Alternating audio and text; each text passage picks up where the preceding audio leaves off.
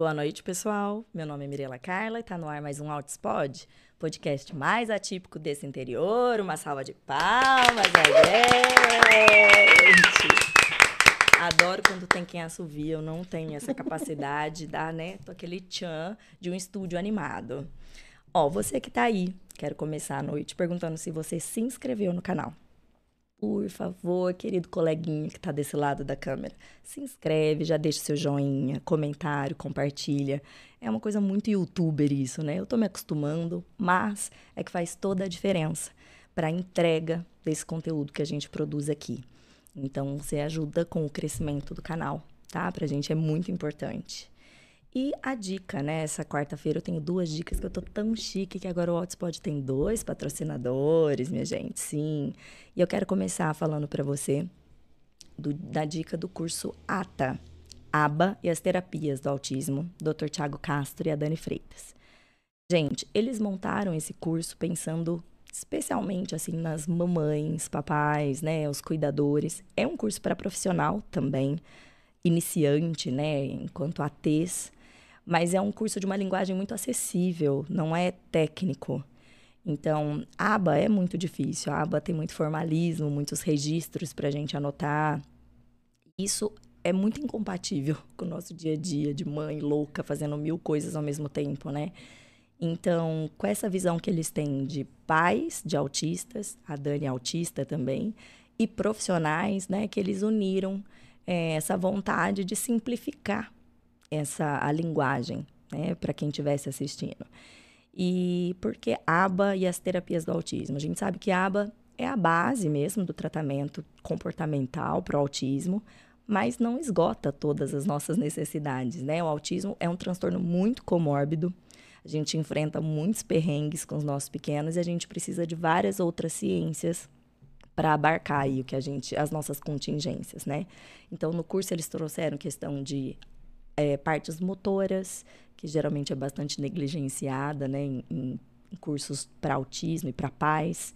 É, então, tem fisioterapeuta, tem educador físico, porque a gente sabe hoje a incidência de prejuízos motores no autismo.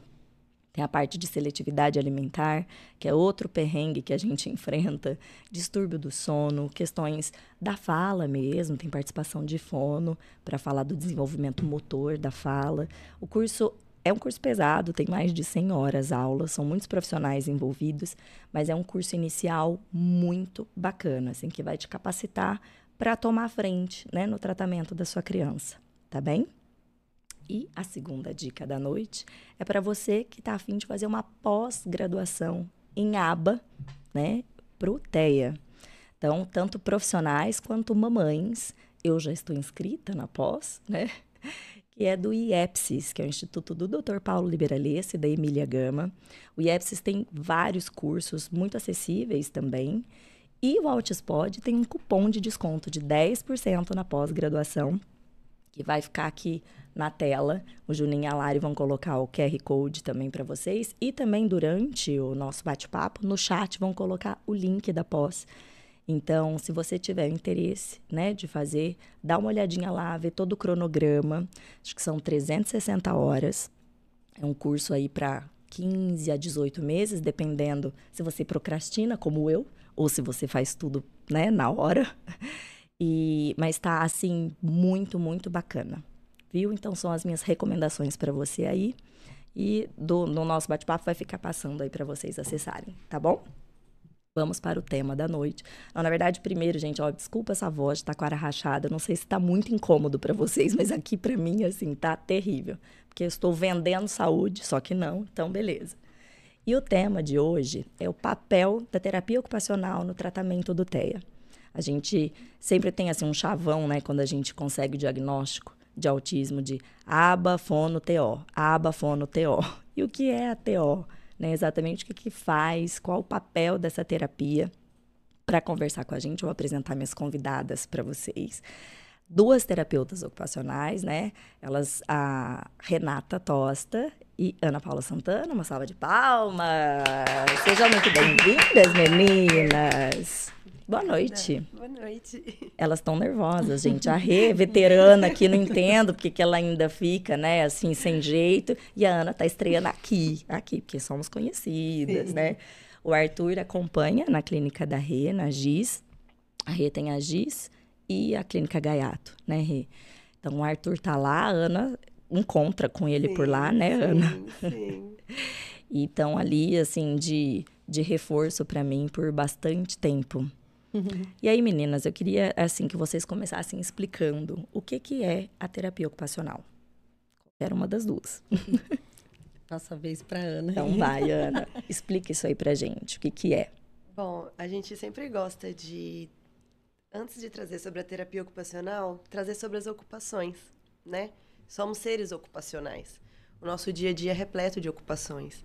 E aí, quando pensamos nas nossas ocupações do dia, a nossa ocupação começa desde o descanso e sono até o acordar, é, escovar os dentes, tomar banho, se arrumar, ir para o trabalho, ir para a escola, fazer todas as nossas rotinas do dia. Tudo isso inclui uma ocupação, né? E a, a terapia ocupacional, ela trabalha diretamente com a ocupação humana, e nós entendemos que a ocupação que você realiza, tanto para autocuidado do seu corpo, quanto em relação aos contextos externos, comunidade, família, amigos, relacionamentos, quando isso é terapêutico, quando isso é harmonizado, quando tudo caminha, né? Nós, nós pensamos que é. Como que eu posso dizer? Me, me perdi aqui, gente. Desculpa. Quando está tudo integrado. Isso, quando tudo está integrado, aí pensamos aí no, no bem-estar é, físico, socioemocional daquele, daquele, daquela pessoa, uhum. né? E Porque... quando pensamos em algo que sai, né? dificulta, né? que sai, aí pensamos na terapia ocupacional, que vai auxiliar aí no desempenho. Na autonomia, né? Eu penso, Isso. terapia ocupacional, eu penso em independência e autonomia para o que quer uhum. que seja, né, que seja a sua ocupação.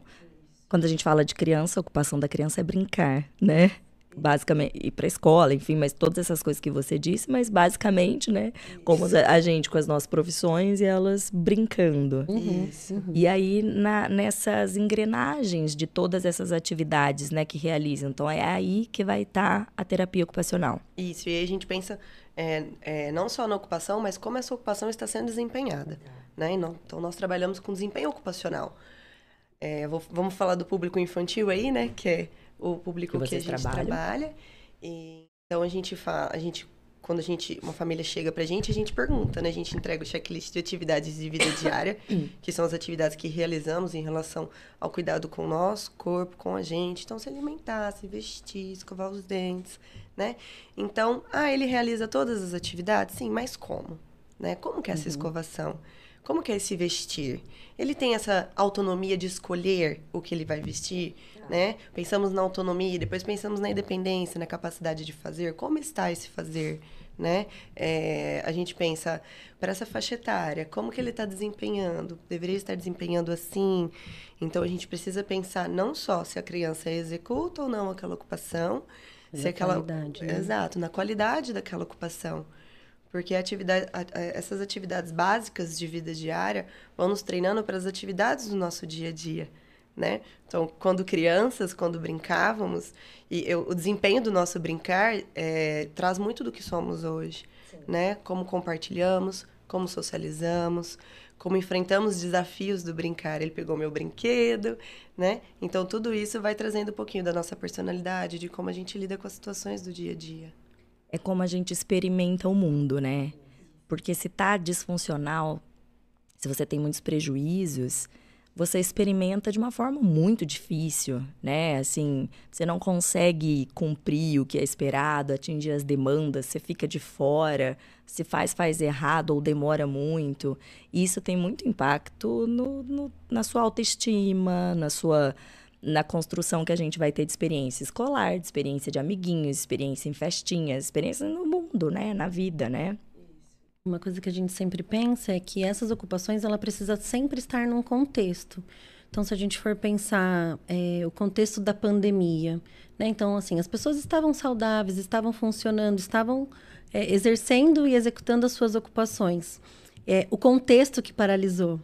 Né? Então, assim, às vezes a gente sempre coloca, às vezes, só na gente, a, Tá. a- é, a nossa não possibilidade de fazer, mas às vezes é o contexto também que não consegue me receber. Então, é, a gente precisa pensar na pessoa, no contexto e na, na ocupação em si. Né? E aí, como essas três coisas vão caminhar. Porque às vezes a intervenção não é só na pessoa. Então, o terapeuta ocupacional ele também vai fazer a intervenção no contexto No ambiente. no ambiente. Então, se a gente for pensar numa criança, muitas vezes a gente precisa que os pais estejam conosco nesse processo. Se a gente vai pensar que a ocupação da criança é na escola, a gente precisa estar na escola. Então, quando a gente pensa, porque sempre, é, quando a gente fala de ocupação, se a gente vai ficar só com o que a criança não faz, cai só na conta dela. Né? Então, a terapia ocupacional ela vai olhar também para o outro lado. O que esse contexto também está fazendo para que essa criança não consiga, de fato, Realizar. realizar a sua ocupação. Sendo, tipo, ela não tá fazendo, mas não tá fazendo por quê? Que Uhum. tanto que a dificuldade é dela e que tanto aquele ambiente tá sendo hostil, aversivo, né? Não Uhum. tá adaptado. Então, precisa estar tudo integrado, Uhum. né? Porque senão é, é, é, uma- é muito raso, né? A, a- Isso, a isso. avaliação. E acho que esse é o ponto diferencial da terapia ocupacional de outras profissões, que muitas vezes a gente vai olhar para, vou falar um termo ruim, mas assim, para a incapacidade Aham. da, da, da, daquela pessoa, no sentido assim. Então, aí aquela musculatura que não está funcionando para que eu não consiga, então, é, comer com talher. Né? E aí a gente pode pensar, não, mas talvez tenha um outro contexto ali, então eu posso adaptar o talher. Eu não preciso adaptar a pessoa, eu posso adaptar o talher para que. Então eu estou pensando no contexto. Sim. Acho que é um pouco nessa linha, né? de, de, de sair daquela coisa de, da pessoa com a deficiência para um ambiente deficiente, para um Isso, espaço deficitário para acolher também, né? Então, o que tanto que tem que ser só da pessoa e o que tanto que tem que ser as adaptações no, no entorno, né? Isso. E aí a gente pensa em contexto, né? É em todos os contextos, desde o socioeconômico, né? Então, quando a família chega para nós, é, não são as nossas queixas, Isso. são as queixas da família, né? De acordo com o contexto que ela vive. Então, o que é possível para aquela família dentro daquele contexto? O que é possível para aquela criança dentro daquele contexto? A expectativa da família talvez não seja a mesma expectativa do terapeuta.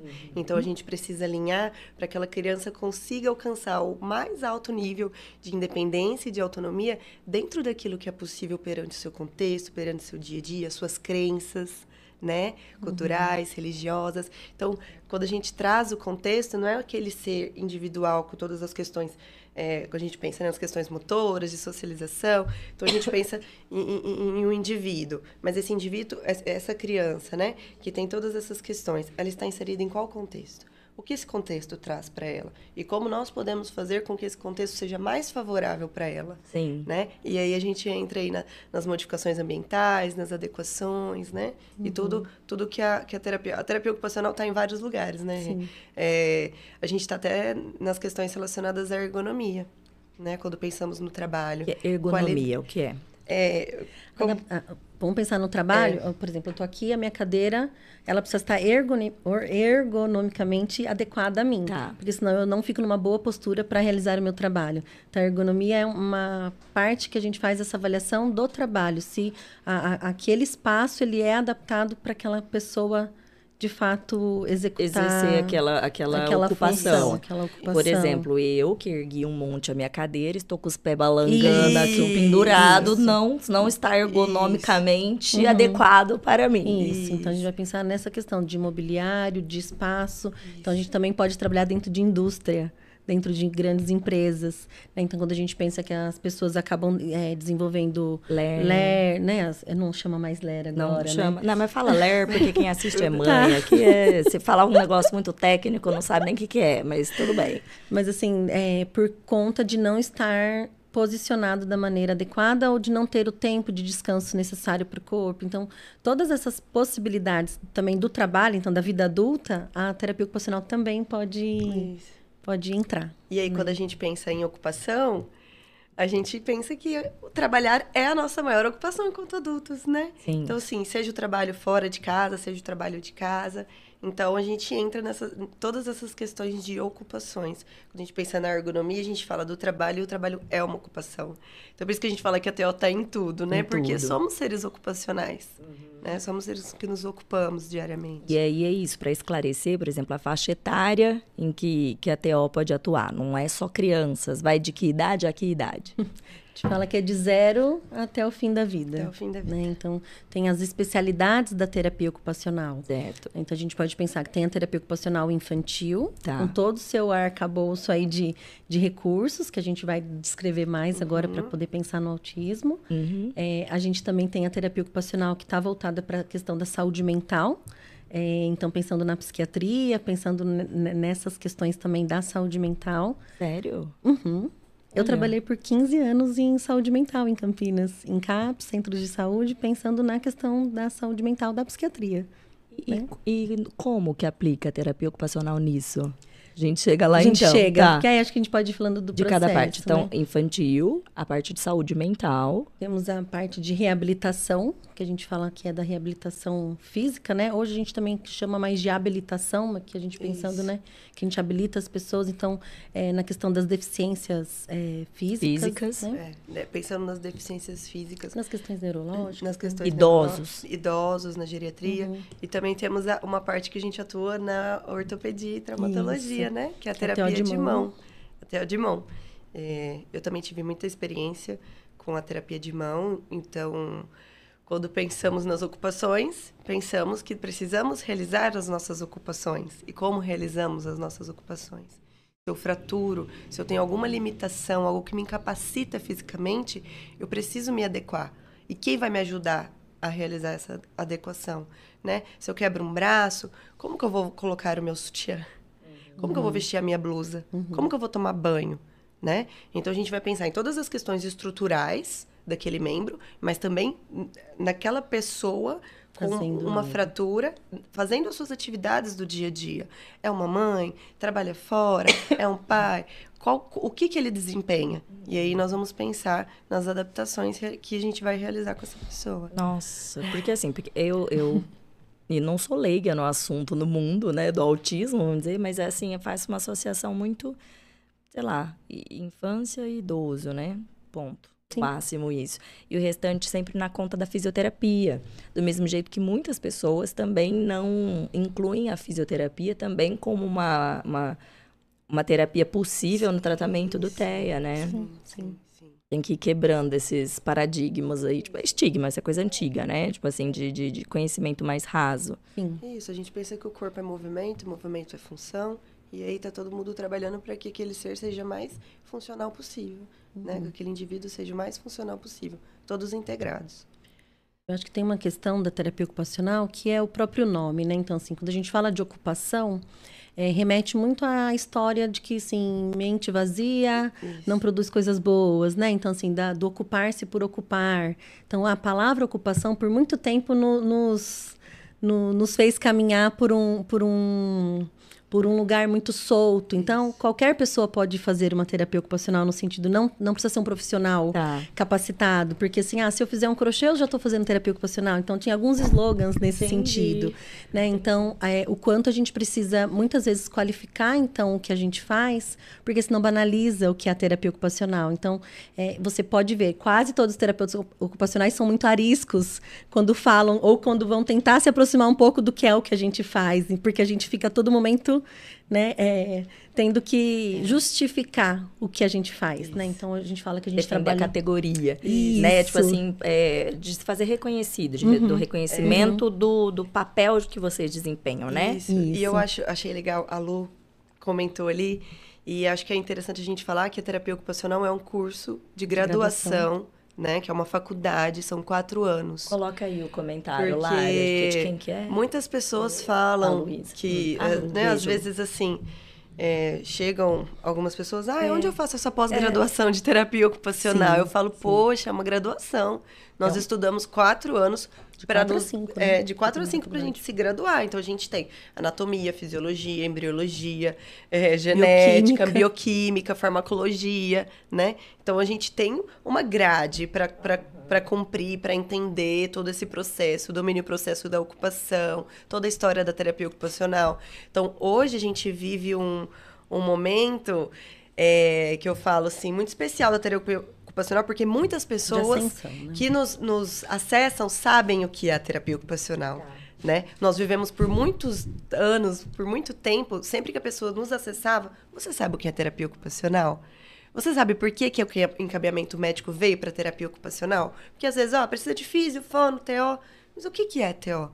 Né? Então, assim, é, foi, por muitos te muito tempo a gente ou, ouvia, né? Até na época da faculdade, ah, é, é, um pouquinho de psicologia com fisioterapia?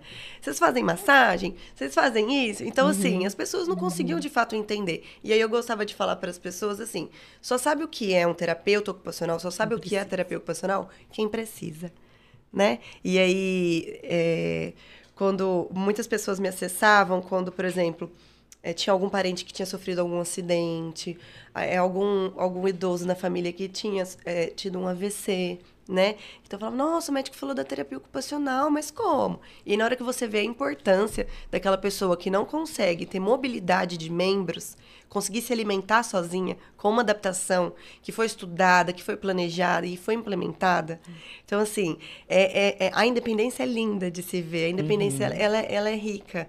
E, e a gente pensar em tudo que a terapia ocupacional pode trazer é algo muito rico. Então, hoje nós nos sentimos reconhecidos. Então, numa boa fase da e, questão da profissão, de reconhecimento. Sim, exato, sim. das pessoas nos acessarem e saberem o que é a terapia ocupacional. E isso é muito importante, porque nós conseguimos ajudar muitas famílias, ajudar muitas pessoas. Nós somos informação, uhum. né?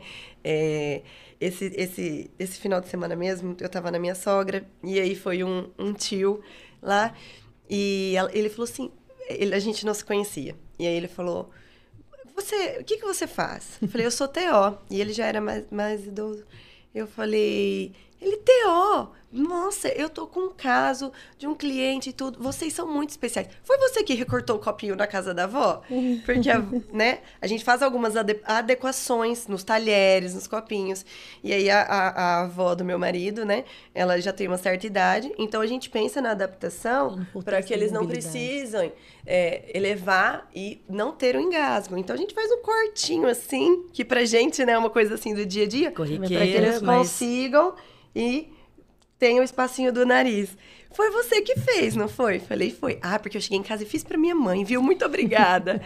é, então, assim, são, são coisas que do dia a dia que as pessoas não tinham essa informação. E aí uhum. ter esse acesso em um almoço de família, né? De, um, de uma pessoa que eu não imaginava que conhecia, é muito rico pra gente. É muito especial ser reconhecido nas diversas áreas. Sim. Eu acho que nesse campo do autismo foram bem reconhecidas. Sim. Acho que, em termos até de questões motoras, né, e de, de movimentação global, enfim, são as mais, assim, eu acho que as outras ainda ficam mais, menos reconhecidas. Não sei, porque é o que eu falei, hoje, autismo vê que virou esse clichê, esse chavão de abafou no TO, uhum. abafou no TO, uhum. e a uhum. TO tá ali. Uhum. Mesmo que as pessoas ainda não sabem exatamente o que que, que faz, mas é a TO que eu vou buscar, né?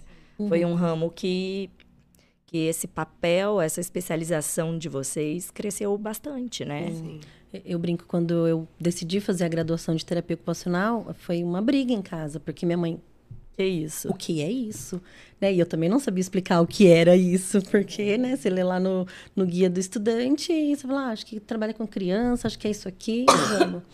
e eu brinco, né? Então, assim, já vai fazer 20 anos. Então, eu falo, na minha época tinha ma muito mato ainda, né? Assim, hoje a gente tem outros terapeutas na clínica que são recém-formados. Eu falo, na minha época, quando tinha que cortar o mato para uhum. chegar aqui.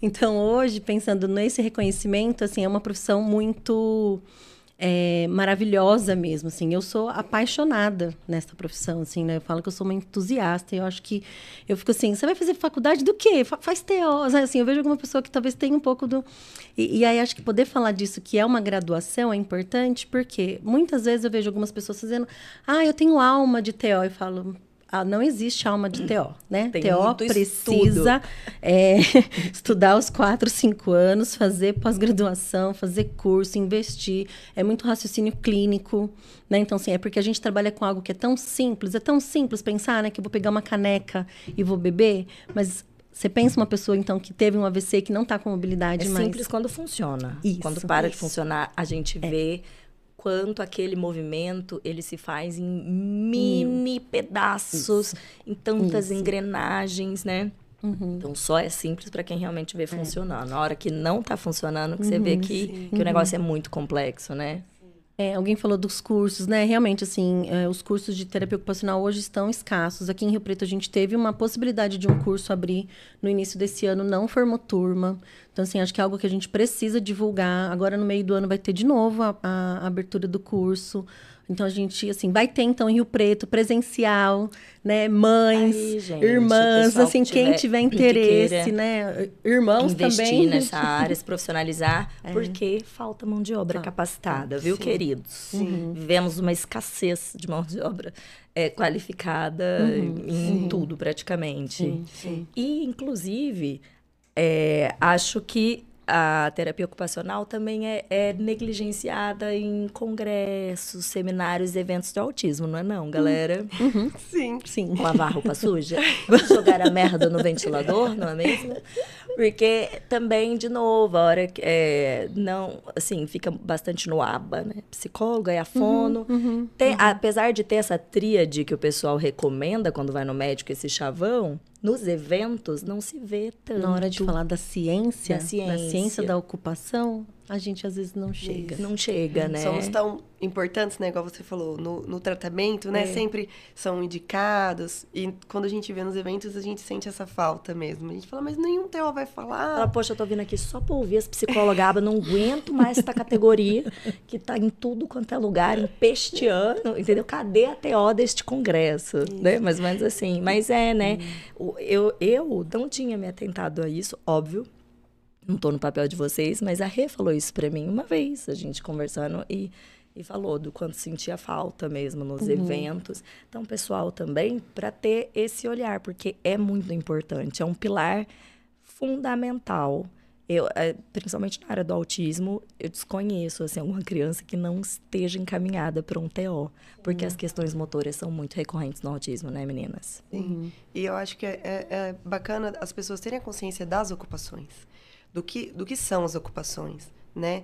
Então, quando a gente pensa no TEA, a gente entrando aqui, né, no TEA, nos comportamentos restritos e repetitivos, na comunicação social, né? O que, que a gente tem aqui? O que, que a gente tem aqui? O que, que a gente precisa trabalhar com essa criança? Essa criança chega pra gente, Aí, às vezes, o pai fala, ah, não está conseguindo colocar o sapato, não está conseguindo comer. Então, nós temos né, questões ali que a gente precisa avaliar é, diante da, da, da, nossa especialidade de integração sensorial, mas pensamos sempre na ocupação. Uhum. Então, é, não conseguir colocar o sapato, que ocupação que é? O vestir. Né? Não aceitar diversos alimentos, ter essa seletividade, que ocupação que é? Se alimentar, comer, se nutrir né? Então, se eu não consigo, se eu tenho uma sensibilidade muito grande no meu corte de cabelo, na minha escovação de, de dentes, é minha higiene e meu cuidado pessoal. Então, tudo isso está ligar, linkado às ocupações. Então, é, a gente junta um pouquinho das partes que a gente precisa, desde a, das questões sensoriais, sociais e motoras, e pensa na ocupação. Pensamos na ocupação. E aí nós vamos destrinchar e entender o que está dificultando aquela criança a realizar aquela ocupação né? Uhum. A gente pensa, assim, é, tem ciência no que a gente faz, né?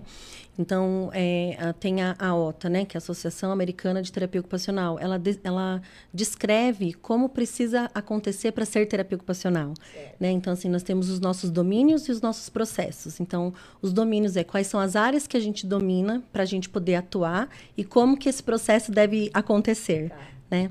Então, assim, a, a, o, tudo que a Ana foi descrevendo faz parte dos nossos domínios. Então, os domínios são as AVDs, que vocês tanto ouvem aí, né? Então, o que, que são as AVDs? Atividades de vida diária. Então, tudo que a Ana descreveu em relação a, ao autocuidado, né? A alimentação. guardar os brinquedos, vestir, arrumar uma despir, cama. Exato. Isso também é AVD? É, aí a gente vai pensar que tem as AIVDs, que são as atividades instrumentais de vida diária. Tá. É, essas atividades. ao contexto, né? Isso, tá? Então, é assim. que eu resumo tudo em AVD. Pra mim, e, tudo. E, e, tudo bem, né? Mas, e Mas aí, então, tecnicamente falando, Isso. AIVDs, que aí, então, do contexto. Que é dos instrumentos. Então, hum. como eu arrumo a minha casa, tá. como eu arrumo a minha cama, como que eu arrumo o meu material para ir para a escola. Então, são essas... essas... uma mochila, os isso, brinquedos, tá? Isso. isso. E aí, a gente pensa num, num outro processo que é a questão do, do nosso trabalho, né?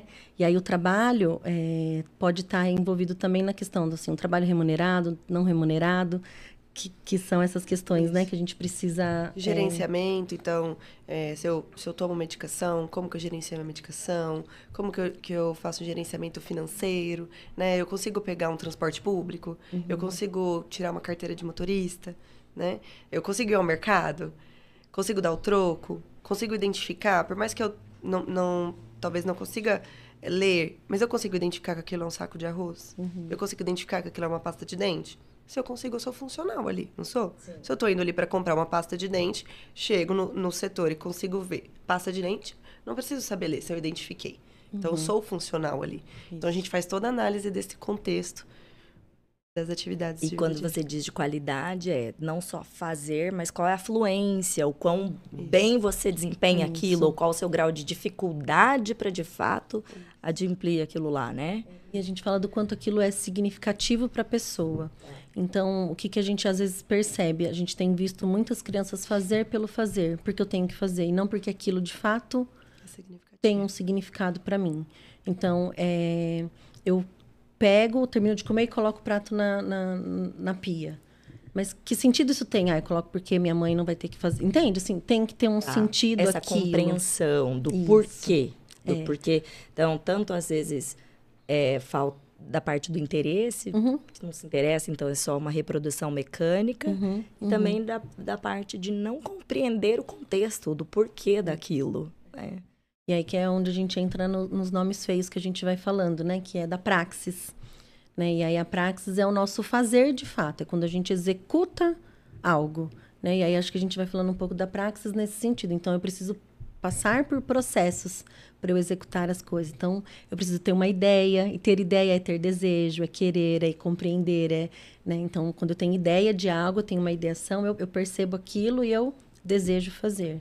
E aí eu tenho conceito daquilo. Então, quando eu tenho um conceito, eu sei que essa garrafa eu posso beber, eu posso colocar a água, eu posso beber a água, eu posso ter uma coisa ali sobrando, falar, ah, eu vou pôr dentro dessa garrafa. Então, a garrafa d'água, ela tem mil e umas.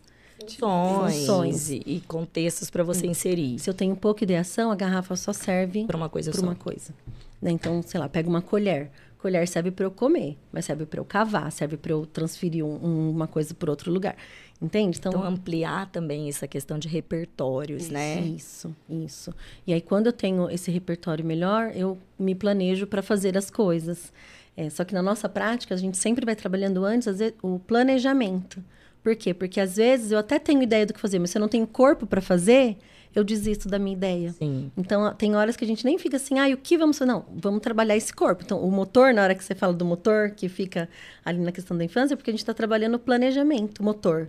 E aí, junto com o planejamento, vai trazendo mais ideias. E aí, eu executo. Aí, eu consigo fazer. Né? Então, de você idealizar, se planejar e, de fato, executar, né? Então, todas essas etapas. E avaliar é, a graduação disso. a Quão, quão qualificado você está em cada um desses processos.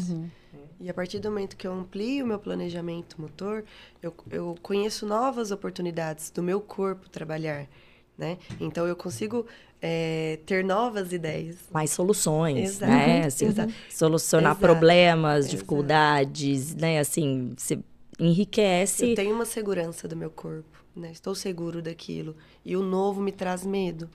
Se o novo, o novo já me traz medo. Se eu não tenho segurança do meu corpo, ele vai, eu paro, né? Aí a gente pensa aí na, na dificuldade de flexibilidade, né? Vou fazer sempre aquilo daquela mesma forma, porque assim que eu sei fazer, eu estou preparado para isso. Meu corpo está preparado para isso. Se eu mudo isso aqui, Já não consegue. vai, planej... vai aumentando, ampliando esse repertório de planejamento para que a gente consiga flexibilizar conceitos. Então, quando a gente fala que a gente trabalha com a questão da rigidez do comportamento, a rigidez cognitiva, a gente não vai trabalhar um comportamento em si. Olha como a gente esmiuça aquela situação, e aí, se a gente pensar que essa criança tendo mais ideias, essa criança tendo mais possibilidades de, de, de se planejar, ela muda a- a- o roteiro dela. E ela consegue fazer o novo. Porque senão ela só vai fazer do mesmo jeito, só reproduzir, só tem aquela ideia única, fixa, que ela conhece e não sai daquilo, né? Fica naquele ciclo, né? Isso. E se torna disfuncional, né? Obrigada. É, a hora que tiver. vai- Pode até dar um. falar aqui pra gente. Aqui eu faço. Tá. vem aqui dar um Juninho. Um Juninho. Vem aqui, Juninho, dar um oi pra galera te ver. Na, na tela, vou colocar você para aparecer lá. Olha o Juninho, gente, que tá sempre aqui nos bastidores. O Juninho tinha que ter um microfone para hora que eu pergunto as coisas para ele, ele responder também. ficou tímido agora. Ficou, ficou tímido, Juninho. É que a gente conversa com as mãos, entendeu? Aí o microfone, daqui a pouco o microfone ah, tá lá na tá Mirella. É, é, é verdade. Tá, então aí a gente estava falando então de todas essas fases. Você falou a palavra praxis. E aí eu pensei da questão da praxia de fala, né? A praxis, você disse que então é essa é, é esse. Não, fala de novo, obrigada, porque senão eu vou falar em aca. Eu vou tentar, tentar remendar para as mães. Obrigada. Praxis, vamos. Então, a praxis é o nosso fazer, é o de fazer, fato, né? Tá. Quando a gente executa algo. é, tem um jeito mais bonito que a Jean fala, mas agora eu não vou lembrar a frase bonita dela, que é, é o. É o nosso pensar é, também. Em né? ação. É, é, é a, ação do nosso a, pensar. A, isso, é a né? ação então, do... é sair daqui e ir de fato para o concreto ali. Para o concreto. Ação, né? Porque quando tem uma apraxia aí, que seja global, que seja de fala, enfim, e eu lembrando aqui do, do podcast com a, a doutora a Beth Juste, que ela é uma fono especialista na parte de apraxia e tal. E ela me explicando da apraxia da fala, que a criança tem a ideia, ela sabe o que ela quer falar, mas ela não consegue produzir o movimento necessário para que aquele som saia daquela forma. Então, quer falar bola, sai tola, toca, tipo, né? E então a parte motora também nesse sentido tem a ideia, mas teu corpinho parece que não responde, né? Não é. dá um tilt ali no meio desse processo que você não consegue. Você está idealizando fazer um negócio e você não consegue. Você esbarra, você cai, você não planeja. E aí na integração sensorial a gente chama de dispraxia. Dispraxia. Até para pensar, eu acho que em algum momento é que talvez isso não seja mais falado, mas eu acho que até o termo apraxia não é o melhor termo para se utilizar, porque quando a gente fala a, é o que foi cortado. Tá. Entende? Assim, eu tinha e não tenho mais, da apraxia. Quando a gente fala das, das crianças que estão com dificuldade, elas não aprenderam, elas não tiveram aquela habilidade. Então, é uma dispraxia uhum. também, então é uma dispraxia da fala. Mas o termo virou apraxia e, e tem se usado. Uhum, Mas se a gente for pensar na parte técnica. Na parte técnica. É, como fala, é de, de Porque senão a gente Acadêmica, assim, Isso, assim, né? É. Pra, é porque vocês, a hora que vocês vão estudar, de uma forma muito aprofundada, e essas diferenciações é, elas são importantes nos sim. conceitos e todas sim, essas engrenagens sim. que vocês aprendem, né? E aí a gente, aqui enquanto leiga, a gente populariza as linguagens, é, assim. Não, e é só para pensar que, então, quando o Mateo fala de dispraxia, a gente está falando provavelmente do mesmo movimento da apraxia da fala. Então, se a criança tem uma apraxia da fala, ela também vai ter alguma questão ali da parte global, global. também. Isso, né? então, isso essa é fono fato, falou exatamente né? isso. Falou, chegam muitos pais para mim e aí aquela criança não está na TO, não está na física, não tá, então é, ela falou, eu desconheço casos que, que seja apenas uma praxia de fala. Uhum, Sempre uhum. tem, em um grau maior ou menor, mas uhum. essa dispraxia global, né? É, a gente gosta de fazer um raciocínio. Quando a gente pensa no refinamento das habilidades motoras, a gente pensa aqui, né, na motricidade fina. Mas a fala é um refinamento. É. Também é uma motricidade fina. Então, se eu não tenho um todo, né? Então, eu, eu, eu tô exigindo daquela criança pegar no lápis e escrever, e fazer uma letra cursiva. E aí, eu também estou exigindo que ela trabalhe todas essas questões de corpo, que ela consiga sentar, vencer a gravidade, que, que ela consiga olhar, que ela consiga planejar o que ela vai falar, para quem ela vai falar e o porquê que ela vai falar, né? Então, é muito complexa a fala.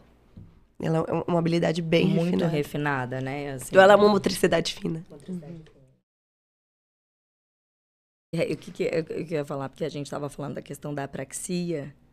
Na verdade, estávamos falando de todos esses processos. Você estava dizendo da questão Isso, do aí, conceitual. Do conceito, conceito né? depois... E, e, tem o processo. Mas acho que do processo. conceito a gente tem essa parte também que a gente fala, então, da socialização, que isso. a TO também... E isso também faz parte do, do, do, domínio, então, da terapia ocupacional. Então, quando a gente pensa na socialização, né, nessa parte do quanto eu me engajo, quanto eu estou nos espaços, o quanto eu, de fato, me coloco ali para realizar algo. Por exemplo, idas ao mercado, à farmácia, comprar alguma coisa, nesse sentido? Também. Né? Mas a, a questão de, da... de socializar como um todo Sim, em todos isso, os ambientes. Isso, tá. isso. Então, acho que são esses domínios, né, que a gente Isso. tem. E lazer. Lazer também entra. E aí, lazer entra é, hobbies, é, entrar esportes, esportes, né? Todas essas possibilidades de cultura, arte. Então, a te, entende? A TO pode estar lá no teatro. Então, assim, quando a gente pensa em, às vezes, em saúde mental, a gente usa muitos recursos da arte para conseguir acessar algumas questões do adoecimento, é, do adoecimento da saúde mental, né? Então, a gente vai pensando nesse processo. Então, se a gente tem de, de, de cabeça esses, esses processos, o terapeuta ele vai funcionar bem, ele vai conseguir ter um raciocínio clínico em relação àquela, àquele indivíduo. Né? Não importa se ele é criança, se ele é adulto, se ele é idoso, você vai pensar nos processos. Ah, ele está com uma dificuldade no lazer. Pá, vamos pensar. Então, como a gente faz? Aí a gente passa para a questão dos é, processos. Então, agora eu preciso fazer o meu raciocínio clínico. E aí, meu raciocínio clínico é: a gente faz uma avaliação primeiro. Então, dependendo do que for, qual é o tipo de avaliação. Então, a gente vai começando a pegar nossas ferramentas para começar a atuar. E aí, é onde vem as nossas especialidades, né, Ana? Isso, certo. Né? Então, assim, eu hoje, eu não me arrisco a cuidar de alguém que teve uma fratura é, na, na, na, questão da mão. Por quê? Porque eu não tenho é, instrumentos para que eu possa fazer um bom cuidado daquilo. É. Né? A Ana já consegue, por quê? Porque ela, no, ao longo da vida dela, ela teve instrumentos e ela manja uhum. em cuidar desse tipo de, de, de lesão, sim, né? Sim. Então, aí o terapeuta ele vai conseguindo e aí nessa hora a gente tem que olhar e falar assim, olha, disso aqui eu não consigo, te encaminho para outro profissional. Entende? Então, o terapeuta ele não precisa fazer tudo. Sim. O terapeuta ocupacional, né? Ele tem a... dentro da terapia ocupacional vai ter todas isso. essas especializações, isso, assim, né? Isso. Acredito que igual a várias profissões, uhum, né? Sim. A gente se especializa naquilo que a gente se sente mais apto, que, que, que é significativo, isso. né? É o trabalho. Então, a, o nosso trabalho precisa ser significativo. Sim. E aí, dentro da infância, então, o TO da infância, o que que, que do que, que ele vai se valer? Quais os ambientes adequados para trabalhar isso, né? Quais que são os instrumentos que vocês utilizam, assim? Avaliação da, da infância, a gente vai pensar nas ocupações daquela criança. Então, igual a gente fala, né? Maior ocupação da criança é o brincar como está sendo o desempenho desse brincar. Mas também pensamos na escola, no autocuidado, na higiene, como que está todas essas questões relacionadas à criança. E aí nós vamos abordar o que ela nos traz, né? Então, assim, hoje nós trabalhamos com a integração sensorial, né? É, trabalhamos muito todas as questões de praxis, como esse sistema nervoso central é, recebe as informações do ambiente, como ele integra e como essa criança responde isso vai afetar nas atividades de vida diária, de alguma forma, né? Isso afeta aqui as nossas atividades, o nosso desempenho. Se a gente está suportando o fone, fone, e aqui, né, o retorno do som, é porque nosso sistema nervoso central está integrando e a gente está conseguindo modular essa sensação e ser funcional. Né? Uhum. Então, nós vamos pensar em relação a todas essas questões do dia a dia. Nós, enquanto terapeutas ocupacionais que trabalham com a integração sensorial, vamos pensar como esse sistema nervoso central está integrando essas informações e como aquela criança está respondendo. É de forma excessiva? Ela está respondendo pouco? Né? Então, vamos pensar em comportamentos. É, tem muito aquela a questão, né? É sensorial ou é comportamental? A gente sempre traz o, o, um comportamento, um, um, um, sistema, né? uma informação sensorial, ela traz um comportamento. Então, é sensorial e comportamental, Sim. né? Porque se algo não está bem aqui, eu vou me comportar de uma forma diferente. Sim. E aí, de fato, o que aquilo está incomodando aquela criança? O que, de fato, está afetando o dia a dia dela? E a gente vai intervir sempre de meio, de modo lúdico, através do brincar. Então, independente, né? Se é, se é a integração sensorial, se aquela criança precisa de algo mais específico relacionado ao neurodesenvolvimento, se é um uhum. BOBAT, a gente vai, se é a psicomotricidade, a gente vai sempre trabalhar o brincar, né? É através do brincar que a gente vai desenvolver as habilidades que ela necessita para ser funcional. O espaço de terapia. É, então, quando a gente fala de integração sensorial, a gente pensa em ginásios, né, em várias coisas, lycras e tal. E se pensar apenas na terapia ocupacional tradicional, o espaço para trabalhar isso com a criança também precisa ser esse ginásio?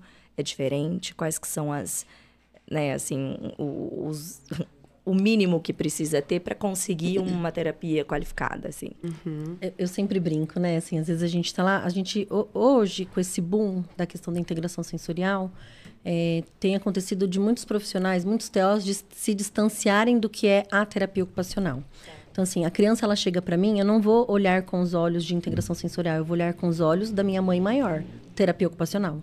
O ponto é ali. Isso. Esse a é o ponto. partida. Porque eu, eu utilizo recursos da integração sensorial para ganhar autonomia da criança. É, é, o, o, objetivo é esse, né? Então, eu vou olhar e, e vou pensar, então, enquanto terapeuta ocupacional.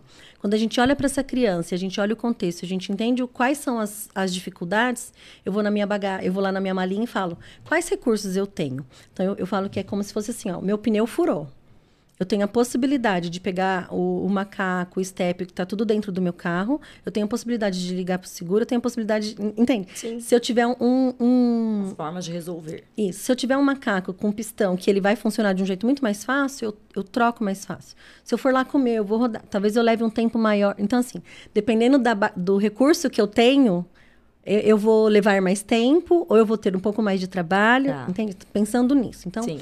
de recursos. Se a gente for pensar, a gente vai precisar pensar o recurso da sala é do, do, do brincar.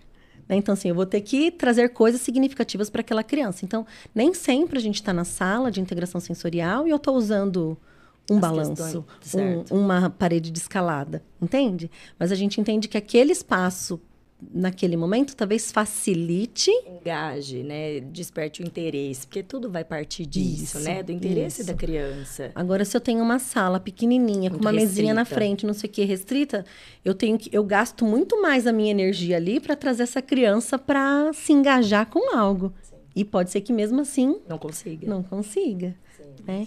Então, não, não tem um padrão de como Sim, deve entendi. ser no sentido É, da terapia X ocupacional. equipamentos, X brinquedos, a questão não é essa. A questão é, É. quanto mais é, recursos você tiver para trazer, facilitar já Uhum. aquele engajamento inicial de interesse da criança, show, porque é a partir do interesse dela Uhum. Que você vai manter essas estratégias, né? Isso. E ter um espaço também muito aberto, com muitos brinquedos, com muitas coisas, é um desafio. Também. Tem muita arte de Muitos ser terapeuta para que você também Isso. traga a criança para se engajar e manter a atenção naquela atividade, não em todas as outras que estão acontecendo ao redor. Sim. Né? Então, É, quando a gente pensa na integração sensorial, temos, temos a medida de Fidelidade, fidelidade, né? Que a gente precisa ter minimamente três pontos de suspensão. Uhum. Você tem todo assim, um padrão mínimo para aquilo ser isso, enquadrado como isso. integração sensorial. tanto, de, tanto na questão est- é, estrutural, Estrutural. quanto na questão de capacitação. Então, tem sim um protocolo para seguir na questão da integração sensorial. Né? Mas o ser terapeuta ocupacional, é, quando eu trabalhava com adulto, eu tinha um ateliê. Certo. E esse era, e esse, esse era meu recurso. E eu lembro que eu tinha uma professora que ela falava: você vai saber se a, se a terapeuta é boa quanto mais matéria-prima ela tiver do que produtos manufaturados. Aí falei assim, tá, o que, que isso significa, né? Então, assim, é, com as nossas crianças, acho que até para vocês entenderem, por que que quando a gente faz uma lembrancinha de um dia, é, então, dia das mães, eu poderia comprar vários cremes para as mães e dar, as crianças darem de presente para vocês. Mas pensando na terapia ocupacional, a gente entende que aquelas crianças precisam produzir. Né? Então, assim, fazer algo, passar no processo de começo, meio processo, fim, né? compreender aquilo, aquilo ter sentido, significado e entregar. Então, às vezes é uma lembrancinha muito, muito Singela. singela, simples, mas é porque teve um processo para aquilo acontecer. Né? Então, quando a gente fala dessas questões, a gente entende que a gente precisa ter muitas coisas para que as crianças criem. Hoje, na integração sensorial, às vezes a criança não sai com algo concreto na mão, mas ela criou uma história, ela criou uma vivência, ela, ela sai com muitas criações dali de dentro, entende? Sim, aumenta muito o repertório. É igual o que você falou de, ah, a criança terminou de comer, põe o prato na pia. Sem entender exatamente o porquê, né, e todo, né, do processo disso, que eu tenho meu papel de ajudar aqui dentro de casa, que minha mãe tá sobrecarregada, porque as Isso. coisas sujas depois a gente lava, e onde que é que lava? É na pia. Então, muitos conceitos, né? E aí, a importância desse, de, dela estar ativa nesse processo, né? É, engajada, né? E eu falo que é até interessante quando a gente entrega o nosso questionário lá do, do checklist de avidez, tem coisas que é assim, ah, é, tomar banho, a gente esmiuça aquela atividade. Então, assim, abrir a torneira, alcançar a torneira, abrir a torneira, pegar o shampoo, colocar o shampoo na mão, todo o processo. Aí a mãe fala assim, nossa, eu nunca deixei ele abrir o chuveiro, eu não sei se ele sabe abrir, porque ele chega e o banho já... Entende? Já tá o processo todo preparado, o banho, é, o chuveiro tá ligado, a toalha tá colocada, a roupa tá pronta. E aí a criança, ela só Tudo pronto. é, e aí a criança não vivencia o processo. Então, quando o terapeuta ocupacional faz toda essa análise, ela ajuda os pais a falar: é, deixa que ele faça. Isso. Dá um pouco mais de autonomia. Porque a gente sabe que no dia a dia é assim, né? Eu tenho que acordar às seis para a criança estar tá às sete na escola. Então, a criança mais já... rápido fazer por ela. Isso. Mas isso não oportuniza. Isso. Então, a gente é. tem que dar oportunidade. E aí a gente pensa no contexto, né? Dentro do seu contexto, o quanto de oportunidades a gente pode dar para aquela criança. Uhum. E falando do nosso checklist, é, é, é muito engraçado, porque é, é uma reflexão para os pais. É. Nossa, eu nunca eh, tá tudo pronto. Aí às vezes alguns vêm assim, confesso que eu não deixo, confesso que eu faço por ele, né? uhum. né? Então assim, é uma reflexão do que do, do, quanto de autonomia a gente pode dar mais naquela simples tarefa, uhum. que é uhum. tomar banho, Sim. simples assim, né? Que eu digo que é uma atividade básica de vida diária, Sim. mas que pode ser muito difícil para algumas Sim. pessoas. Mas a gente pode pensar durante o dia, durante a semana, seja muito corrido, mas no final de semana, Sim. ah, vamos ver como ele desempenha. Exato, ah, não precisa fazer isso em todos os Exato. banhos, mas programe para garantir alguns durante da semana. Vamos começar, precisamos isso. começar. Isso, né? exato. Então não vai, né, todas as alimentações, todos, não, mas nenhuma também não tá legal, isso. galera, é. né, do tipo, é. e não pode ser também uma vez aqui e outra lá, né? E constância. Isso né? da gente é, de, é, como fala, é, esmiuçar os processos, né? É um, é, é um repensar para a gente enquanto mãe uhum. e pai também, né? Então, um exemplo disso, o, o Arthur, eu deixo ele às vezes na casa do amiguinho do Pietro. Eu e a mãe do Pietro, que é o melhor amiguinho dele, a galera todos já conhece. A gente tem feito isso, assim, de, ó, então deixa o Pietro sozinho lá em casa um tempo, depois eu, outro dia eu deixo na sua casa, porque a gente tem bastante confiança ali e tal. E, e, então eu sempre, o Arthur, com a seletividade alimentar, é o marmito, né, gente? Então, uhum. sempre marmito com as coisas dele, ele tem as coisas de geladeira e tal. E aí, por bastante tempo, então, eu já arrumava a mochilinha dele, no máximo, tipo, escolhe os brinquedos que você quer levar e tal. E eu falei, não, tá errado. Eu preciso realmente fazer ele participar de todas Do as processo. etapas. Então, vem cá, o que, que você quer comer? Vamos pegar comigo. Ah, eu quero Yakult. Onde fica o Yakult? Então, você vai lá pegar. Onde que nós vamos colocar e tal. E aí, depois que eu é, esmiucei isso dentro de casa, eu esmiucei agora, eu tenho separado isso, as etapas, de quando ele está lá. Então, você vai chegar na casa da tia Andressa, você não vai jogar as coisas. Onde que você vai colocar suas coisas? Que eu não quero, porque às vezes ele cata, o Arthur parece o velho do saco, carregando 80 brinquedos, vocês sabem, né? Então, eu falo, tudo bem, você vai levar 10, você vai cuidar de 10 brinquedos lá. Eu não quero esses brinquedos jogados. Não é a tia Andressa que vai ficar pegando isso da sala para você. Eu não quero esse esparramado. Ai, mamãe, então acho que eu vou levar cinco. Acho melhor também, que fica mais fácil para você cuidar disso. Ah, eu quero levar o Yakult. Tudo bem. Então, quando a gente chegar lá, onde que você tem que colocar o Yakult? Então, você vai pedir permissão para tia Andressa para colocar na geladeira dela. Porque se você largar teu Yakult para fora, na hora do seu lanche vai estar tá quente, você vai estar tá sem lanche. Então, assim, eu, eu esmiucei em casa primeiro todas as etapas e depois agora lá. Então, eu tenho levado ele, é, eu não ajudo ele a descer do carro, não ajudo uhum. ele a uhum. pegar as coisas, ele se planeja, mamãe. Então, eu levo isso aqui, isso aqui, você pode me ajudar com tal coisa? Sim, tudo bem, então eu posso. Chego lá, deixo ele entrar para ele escolher onde ele vai setorizar as coisinhas dele, a troquinha de roupa e tal. E, e é isso, a gente ter essa mentalidade de, de, de né, assim, fracionar esses processos e exigir. Porque se eu sempre ficar fazendo isso, também vai chegar na casa dos outros, não vai se tocar nunca que não é adequado deixar tudo jogado, que é uhum, é bom ele ter é. as coisinhas separadas. Igual o processo das crianças que vão entrar na sala, tira o tênis, põe a meia dentro, guarda o sapatinho ali no canto. Tudo são processos, e, né? E numa coisa simples, né? Tem pais que ficam admirados. Nossa, aqui ele tira isso em casa. Eu falei, então, se aqui, você entendeu que a criança aqui ela conseguiu em casa, ela, ah, entendi, tá bom ela, ele vai guardar o sapato agora Isso, em casa. de a gente começar a exigir. e aí né? a gente pensa, não é da criança, a gente tem que pensar no contexto. É. E aí, quando você faz o Arthur participar desse processo, ele se habitua. Isso. A partir do momento que ele se habitua, a, a, a probabilidade dele generalizar é maior. Isso. Eu já estou habituado com essas etapas, eu já consigo ter um raciocínio aqui do que eu preciso, do, de como eu vou montar minha lancheira, de onde eu vou colocar, quais brinquedos eu vou levar. Em um contexto diferente, isso que já estou habituado se torna mais fácil. Isso. Já não é tão difícil. Eu não, não congelo, né? Não travo. Exato. Não preciso do outro para fazer por mim. Exato. Então, todas essas tarefinhas eu tenho tentado, de novo, né? Ter esse olhar ali dentro de casa. e dado bastante obrigações pro Arthur de me ajudar, é, me ajudar, me ajudar a guardar, me ajudar a limpar, me ajudar, né? E ele, né? Zé Preguiça Master, claro, né? Ele fica super reclamando de tudo e de final de semana. E aí ele fica contabilizando tanto de coisa que ele fez e que então. Mas o meu pai, olha lá, não pegou as coisas dele. Falei, isso então, tá faltando o papai pegar também. O Arthur, pega isso, guarda. Ó, terminou de comer? Leva seu prato. Então lá, você sujou a mesa? Onde que você vai pegar? O que, que precisa para limpar isso aqui? Uma bucha? Então você vai lá, pega a buchinha, pega o paninho, enfim, deixa ele fazer lá. E aí ele fica, ai, mas nossa, não pode me ajudar em nada, eu tenho que fazer tudo. Eu falei, eu fiz, eu fiz o almoço, eu arrumei as coisas, eu fiz, ajudei você, coloquei o prato, eu dei para você, porque você ainda não come sozinho. Acho justo você então também me ajudar. Então, é justamente para fazer esses raciocínios dele sim, também e não sim. ficar algo só automático. Tira o prato, põe lá na pia. Tira o prato. Não, tem outras coisas também. E o porquê?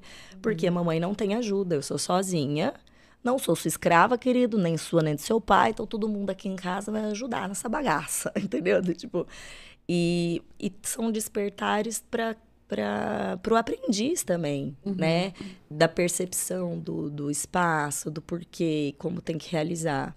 E do comportamento do outro, porque olha a percepção dele, o papai não fez nada, ah, mamãe eu já fiz muito. Exato. E aí quando a gente pensa num contexto de socialização, a gente é. precisa antecipar não só o nosso comportamento, mas o, o, comportamento do outro. Eu me antecipo, eu me organizo para me comportar perante o comportamento do outro, né? Então se eu chego numa situação, talvez eu fico mais tímida ali, porque eu não sei, né, algo novo. Eu aqui hoje o primeiro dia, chego mais tímida, a gente eu vou me habituando, mas aí eu preciso antecipar. Eu, aqui na minha cabecinha eu tô antecipando antecipando alguns comportamentos. Não brincar é isso, né? uhum. né? Um amiguinho pode vir, pode trombar em mim, uma bola pode bater na minha cabeça, meu Deus do céu. Então temos algumas crianças que têm essa dificuldade, né? Da, da comunicação social, que a gente pensa que comunicação é comportamento, né? Então, assim, não é só fala.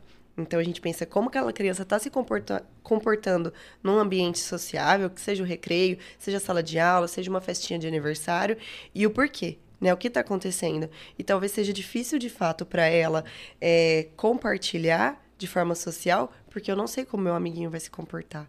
Eu não sei se ele fala alto, eu não sei se ele fala encostando, eu não sei se ele mexe muito as mãos. Eu não vou conseguir olhar para o olho dele nem para as mãos, para onde eu vou olhar, né? Então isso da percepção do outro é muito importante. E quando ele, a criança consegue perceber o outro dentro do contexto de casa, que é o contexto de, de vida diária, fora desse contexto, ela já vai se habituando, né? Uhum. Já vai uhum. conseguindo criar mais é, consciência, mais confiança, conseguindo generalizar.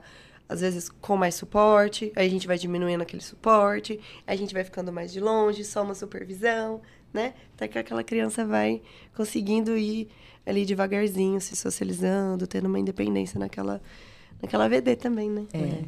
É que tudo, né? Ainda mais aí pensando na criança com TEA desde o prejuízo para imitar, né, para reproduzir, para essa performance visual de fazer o rastreio, identificar, imitar, né?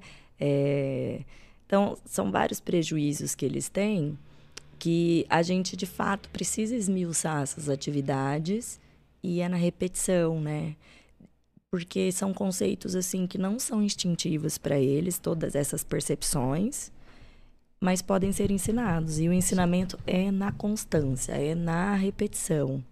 Então, eu acho assim bastante cansativo na nossa rotina, justamente porque a gente precisa o tempo inteiro avaliar Tipo, um banho nunca é só um banho. Sim. Né? Tipo assim, é um, ali, tipo, um piquenique nunca é só um piquenique. Tipo, nossa cabeça tá sempre, né, é, esmiuçando tudo o tempo inteiro, a gente se policiando para não, não ser engolido de novo. Mas não tem outro jeito, né? É assim. O que me conforta é que dentro do ritmo do Arthur, que é dele, ele foi aprendendo sim tudo o que ele foi sendo ensinado e é uhum, o que eu uhum. sempre tento dizer para as mães, né? Não vai ser às vezes na velocidade que você quer, não vai ser na velocidade do amiguinho, mas a gente tem que tá, tem que oportunizar e repetir, repetir, repetir, repetir, adaptar, dar esse suporte e oportunizar também é, é dar voz para a criança. Isso. E quando a gente fala em dar voz, né? É, como aquela criança vai se comportar perante aquela demanda que eu estou dando para ela. Então, eu, a criança que vai me dizer uhum. se ela uhum. consegue ou não. Uhum. Então, às vezes, a gente está ali na sessão, algum pai entra e fala: Meu Deus, como assim ele fez isso? Não, não, não, não tem como. Ele fica em casa, ele não faz. Meu Deus, que planejamento, que execução. Então, assim, é a criança que vai me dizer o que ela consegue ou não.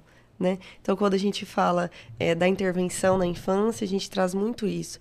Os, eles são os protagonistas, né? Nós ali somos mediadores. Sim. Mas os protagonistas são eles. São eles que a terapia é deles. Eles que vão nos conduzindo. E aí, de acordo com, com esse brincar, com essa condução, a gente vai colocando alguns desafios, a gente vai manejando, vai fazendo trocas, mas é ele que me responde, Uhum. né? É com o comportamento, é com o olhar, é com apontar, é com sentar, com rolar, com, com as formas que ele tem para me responder. Sim. Mas aí, por isso, a gente precisa estar tá sempre, a gente fala, né, no, no nosso dia a dia, conexão. Se eu tô ali... é, é, Primordial. isso, eu, eu preciso estar conectado com É. aquela criança. Se eu estou conectada, eu, eu, eu, eu vou conseguir desenvolver todas as habilidades necessárias ali para aquela sessão, Sim. né? Antes de tudo, Isso. aquela, eu preciso ser interessante para aquela Isso. criança. Ela precisa querer a minha companhia, Isso, querer é, estar é comigo. Precisa ser prazeroso e Isso. brincar lá com a tia Ana, com a tia Rê. Precisa ser legal. Tem que ter significado. Então eu vou lá brincar. Várias crianças eh, chegam lá e os pais falam: ah, falou que estava vindo brincar aqui no Giz. E tem coisa melhor que brincar? brincar, né? É, o Arthur, por muito tempo, ele só falava do Giz como a brinquedoteca. Sim. Mamãe, eu vou na brinquedoteca. Hoje ele fala, né? O Giz, acho que hoje ele tem uma certa compreensão que é um espaço para ele trabalhar algumas dificuldades dele, né? De uma forma ainda muito simplista, assim, mas é a brinquedoteca. Por bastante tempo foi desse jeito sim. que ele se referia, né? Então, super engajado ali. E mesmo assim, já teve várias vezes dele se opor, né? E da tia Lau ficar fazendo a terapia no estacionamento, porque ele Isso. se recusava a entrar. Você já com ele no tapete da, da, Da recepção. da recepção e ficar ali 20 minutos com ele ali, depois conseguir entrar com ele para a sala. De novo, isso da conexão, né? Do vínculo, né? Do vínculo. O vínculo é muito importante. É, e pegando esse link, gente, coloca, o Lari, o videozinho que a Mari Marangoni mandou, você nem viu. Não ô- vi. Rê. A Mari Marangoni, figurinha carimbada, amiga, beijo. É, ela é fã incondicional da Ana, né? mas ela gravou, ela postou hoje, por acaso, um, um videozinho, é, justamente a gente falando disso, do vínculo, né, e a conexão que o André, que o André, a, a conexão que o José. José, aham, criou com a Ana, e ele tinha muita resistência, né, de, de, de subir nas coisas, brinquedões de parque, né? Era muito Isso. desafiador para Isso. ele, né? Conta aí um pouquinho, Ana, de como que foi Isso. esse processo. É, é, esse processo foi logo que inaugurou, né? A parte de cima do giz. E aí é, ela tem mais desafios, porque temos um brinquedão que é maior, Mais alto. mais alto. é, essa estrutura mesmo, né, da ponte, ela é vazada. Então eu preciso ter mais segurança. instável, né? Isso. E na hora que o José chegou, pra, que viu a estrutura, a gente via nele a vontade, mas é aquilo que a gente falou, né? Né? Paralisação, assim. E agora, o que eu faço perante o novo? Eu não, não consigo me planejar. E aí a gente foi manejando com ele devagarzinho. Então, até ele conseguir subir no brinquedão e chegar ali na, na beiradinha da, da, da ponte, Pode rodar de novo. foi né? um- uma evolução. E aí eu falei, José, agora a gente vai passar. Aí, né, Mari? Mari tá aí. Aí ele ficou bravo, hein, Catiana? Meu Deus. Eu falei, tudo bem, José, você não precisa passar. Vamos ficar tranquilo. A gente pode brincar aqui em cima? Podemos. Ah, então tá bom. José, ó, eu acho que tá muito dura essa rede. Vamos pôr um almofadão? Ah, vamos. Você me ajuda a buscar? Porque ele- as crianças são participativas ativas da terapia. Então elas De montar a brincadeira. Exatamente. Então a criança não tá buscando porque ah, a Tiana não quis ir buscar, a Tiana tá com preguiça. Não, é porque eles precisam participar. A construção é conjunta, né? Não é minha, não é dele, é nossa. Estamos brincando juntos. Então vamos lá buscar. Busquei. Ai, então eu vou ficar aqui, tá bom, José? Você quer vir? Não, não quero. Tá bom. Você tira uma foto comigo? eu tiro. Nossa, mas você tá muito longe, José. Chega mais pertinho. Tá bom, só a mão. Tá. Ah, mas acho que você chegar aqui pertinho de mim vai ficar mais Melhor bonita. Quando ele viu, ele já tava ali atrás de mim, né? E aí conseguimos passar, e aí passava de um lado pro outro, e ele viu que aquilo é, Que ele era capaz. Exatamente, que ele era capaz, né? Que ele podia. E a gente traz isso pra eles o tempo todo. Estamos aqui com você, né? Se você não quer, tudo bem, no seu tempo. Mas eu posso facilitar. Como Sim. que a gente pode facilitar? Você tem alguma alternativa? Não, não tem. Ah, eu tenho uma ideia. O que, que você acha? Se a criança topou, aí a Vai gente que vai. vai que vai. E foi, assim, uma grande conquista. Hoje ele já sobe, desce. Meu Deus do céu, faz de tudo nesse brinquedão aí. Já passa sem almofadão também. Ele foi criando cada vez mais confiança, acreditando mais em si, conseguindo planejar mais esse corpo e ter novas ideias, né? Então, a partir do momento que eu me deparo com algo novo, eh, foi um ginásio novo, né? Que, que inaugurou, e meu Deus, um brinquedão. Tem um tubão que várias crianças sobem por ele, e aí aquela vontade de subir e a frustração de não, Não conseguir. Isso, isso já, a frustração é algo difícil de lidar, Uhum. né? Então, eu vou criando alternativas para que aquilo seja mais fácil, Sim. né? Aquilo que a gente consiga flexibilizar mais. Não tem problema você não conseguir subir sozinho. Eu vou jogar uma corda para você. Pode ser? Pode. Você sobe até metade, eu vou até metade e te dou a mão. Você subiu. Hoje já domina, já sobe por baixo, por cima, passa na escada, na, na ponte. Então, assim, é, conseguir criar novos meios, né? Novas formas de brincar perante o novo. Igual todas a- as questões relacionadas à, à colher, né? Que a Rê comentou. Então, assim, tá bom, tem esse brinquedão, beleza. Eu vou subir pela escada, vou passar pela ponte e vou descer do outro lado. É isso. E agora? Como que eu posso brincar aqui? Ah, Tiana, vamos pegar aquele- aqueles animais, vamos colocar aqui nos prendedores? Vamos. E se a gente descer no escorregador e cair num rio? A gente tem que atravessar o rio e ir lá para a floresta para levar esses animais. Então a gente vai criando várias histórias, então a gente vai conceituando novas ideias de brincar com aquele brinquedão Sim. que é só o brinquedão Sim. né? As formas de brincar são das, da- das crianças. Então a gente vai ampliando esse planejamento para que eles consigam conceituar. E aí a gente tem, é, pensando também nessa dificuldade de flexibilizar né, os comportamentos, é, de generalizar, tem algumas crianças que engajam muito em uma atividade e na outra sessão, do que, que nós vamos brincar? E aí ela reproduz, aquilo, porque isso. foi muito significativo. E aí, devagarzinho, a gente vai mudando. Se a gente colocou as moedinhas do porco na, na, na ponte móvel, a gente vai passar para outra ponte. E aí, devagarzinho, a gente vai flexibilizando aquele comportamento, vai flexibilizando aquelas ações para que a gente consiga mostrar novas formas, né? A gente, a gente diz muito que o que eu não vivenciei, eu não aprendi. Sim. Eu preciso vivenciar. E ele é um contexto lúdico, um contexto de brincadeira. Por mais que em algum momento seja difícil, que a gente precisa ser firme, porque a gente acredita no potencial daquela criança, ela precisa vivenciar. E aí, depois que ela vivencia, ela. Só falta suspirar, né? Fala, nossa, é Se muito... empodera, né? Exato, eu consigo, eu sou capaz. e aí, o nosso maior... eu- é, a gente fala que o maior presente é ver todos nos stories das mães indo na quermesse, É, brincando, participando participando, indo né? nos aniversários, nos brinquedos. Então é isso, a gente quer que as crianças brinquem, que eles sejam é, funcionais nos contextos que vivem, né? Que sejam crianças. É, isso de, de depois comportamentos re- restritos, né? De você ter uma boa experiência e você só quer ficar nela, vivendo em looping, né? O Arthur deixou a tia Lau refém do chão é lava. Um tempão, deixar né? todo dia ele quer brincar de chão é lava. Já brinquei também com o Arthur. Chão é lava, chão, nossa, assim, que foi muito maravilhoso. E aí ele reproduziu isso em várias vezes na escola, reproduzia em casa com os priminhos, reproduzia comigo, reproduzia com todo mundo. Só que aí depois ficou nessa, ó, no chão é lava, chão é lava. E a tia Lau foi criando várias outras alternativas, várias outras ideias para tirar disso de novo, porque senão cai naquele No looping. no looping, fica naquele ritual, Isso. né? E aí, qual o problema de brincar de chão é lava? Nenhum. A não ser que aquela criança só queira brincar daquilo. Exatamente. Né? E, e não abra possibilidade para novas brincadeiras, novas experiências, né? Deixa de ser funcional. Isso, exato. Deixa de Deixa de ser funcional. A Mari, ó.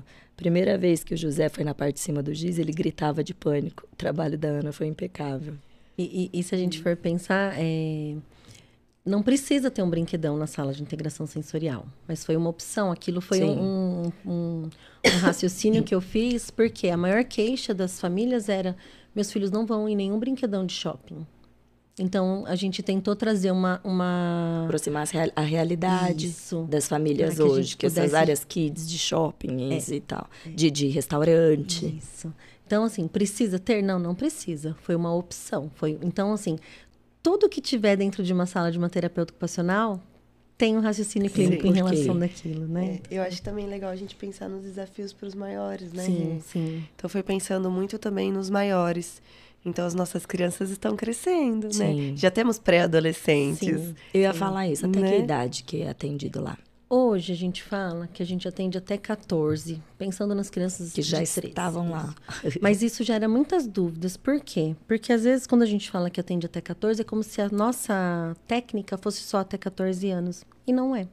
Eu limitei a questão do meu espaço. Então, o meu espaço, eu tenho a possibilidade de gerar desafios é, na medida certa para ter aquela idade. Uhum. Mais do que isso, uma, uma, uma pessoa de 15 anos chega lá e vai falar: mãe, sério que me trouxe nesse rolê né? aqui de criança? Isso. Entende? Então, assim, então a terapia ocupacional, a integração sensorial, sim, temos recursos para que a gente possa trabalhar com uma idade maior.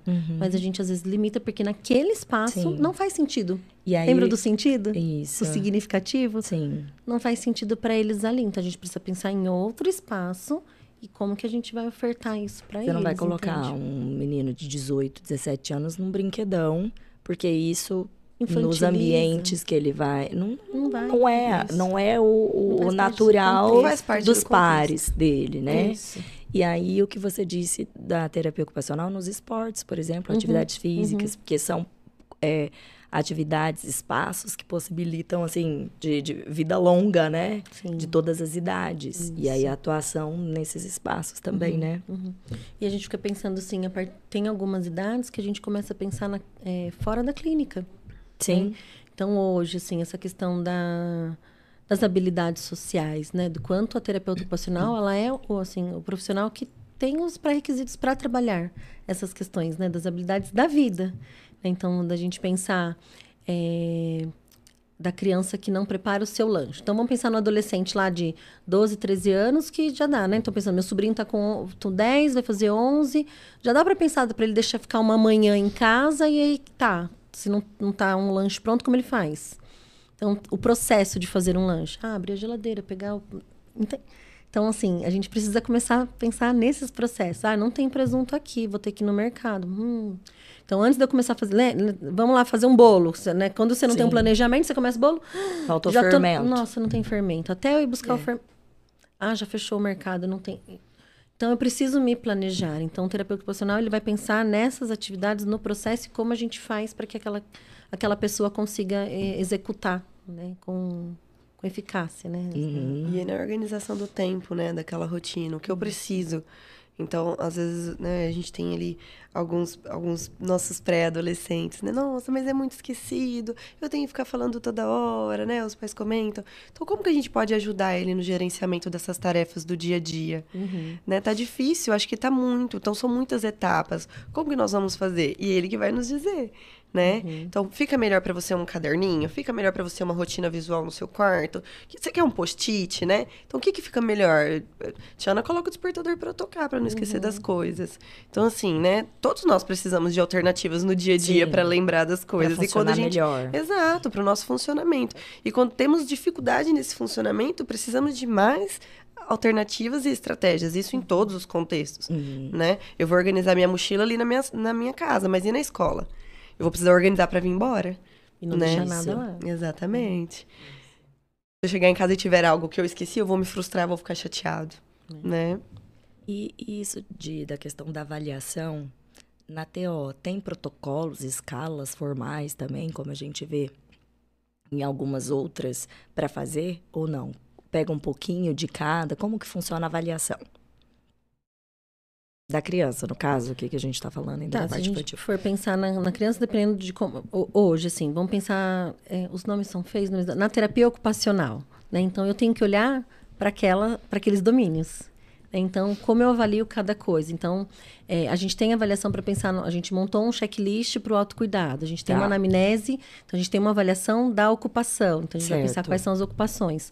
É, tem algumas coisas que são meio tácitas, assim, né? Do que é do subjetivo, né? Então, assim, do quanto aquele terapeuta vai olhar mais para aquilo ou não. É, mas nós temos avaliações, por exemplo, tem uma que chama é, COPM, vou dar a sigla, mas assim, é, nela a gente vai conseguir avaliar a função. E nessa função, a mãe vai, vai me descrever, a mãe, o pai, a família vai me descrever cinco, cinco é, atividades daqueles, daqueles domínios que eu disse que precisam ser trabalhados, como se fossem os objetivos. Tá. Dali, é, eles vão ter que me dizer qual é a importância daquela atividade. Então, hoje a gente estava fazendo uma assim, era é, se limpar ao terminar de usar o banheiro.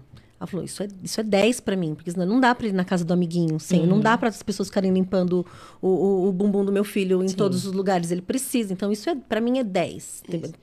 Tá. E como ele desempenha. Qual é o desempenho dele? De 1 a 10. Ah, o desempenho tá, tá 2, tá péssimo. Aí qual é a sua satisfação em relação ao desempenho dele? Ah, acho que por tudo que ele já passou, eu até fico 4 satisfeita, mas e aí depois de um tempo a gente consegue de novo fazer, a gente vai tra- aquilo vai virar um objetivo, a gente vai fazer o nosso raciocínio clínico, como a gente vai trabalhar aquela função. Daqui um tempo, se a gente pensar daqui uns seis meses, a gente vai sentar de novo com aquela família e falar: "E aí? como que tá esse, né? Então a gente tem esse esse processo que a gente pode fazer, né? Tem outras avaliações, a gente pode pensar na, na GAS, né? Que Isso. também a gente vai descrever uma função e vai pensar em como que está sendo executada aquela função e aí tem lá o quanto ele faz e o que que a gente quer chegar e aí quais são as notas em- do intermeio ali para a gente conseguir eh, perceber se teve uma evolução ou não. Tá.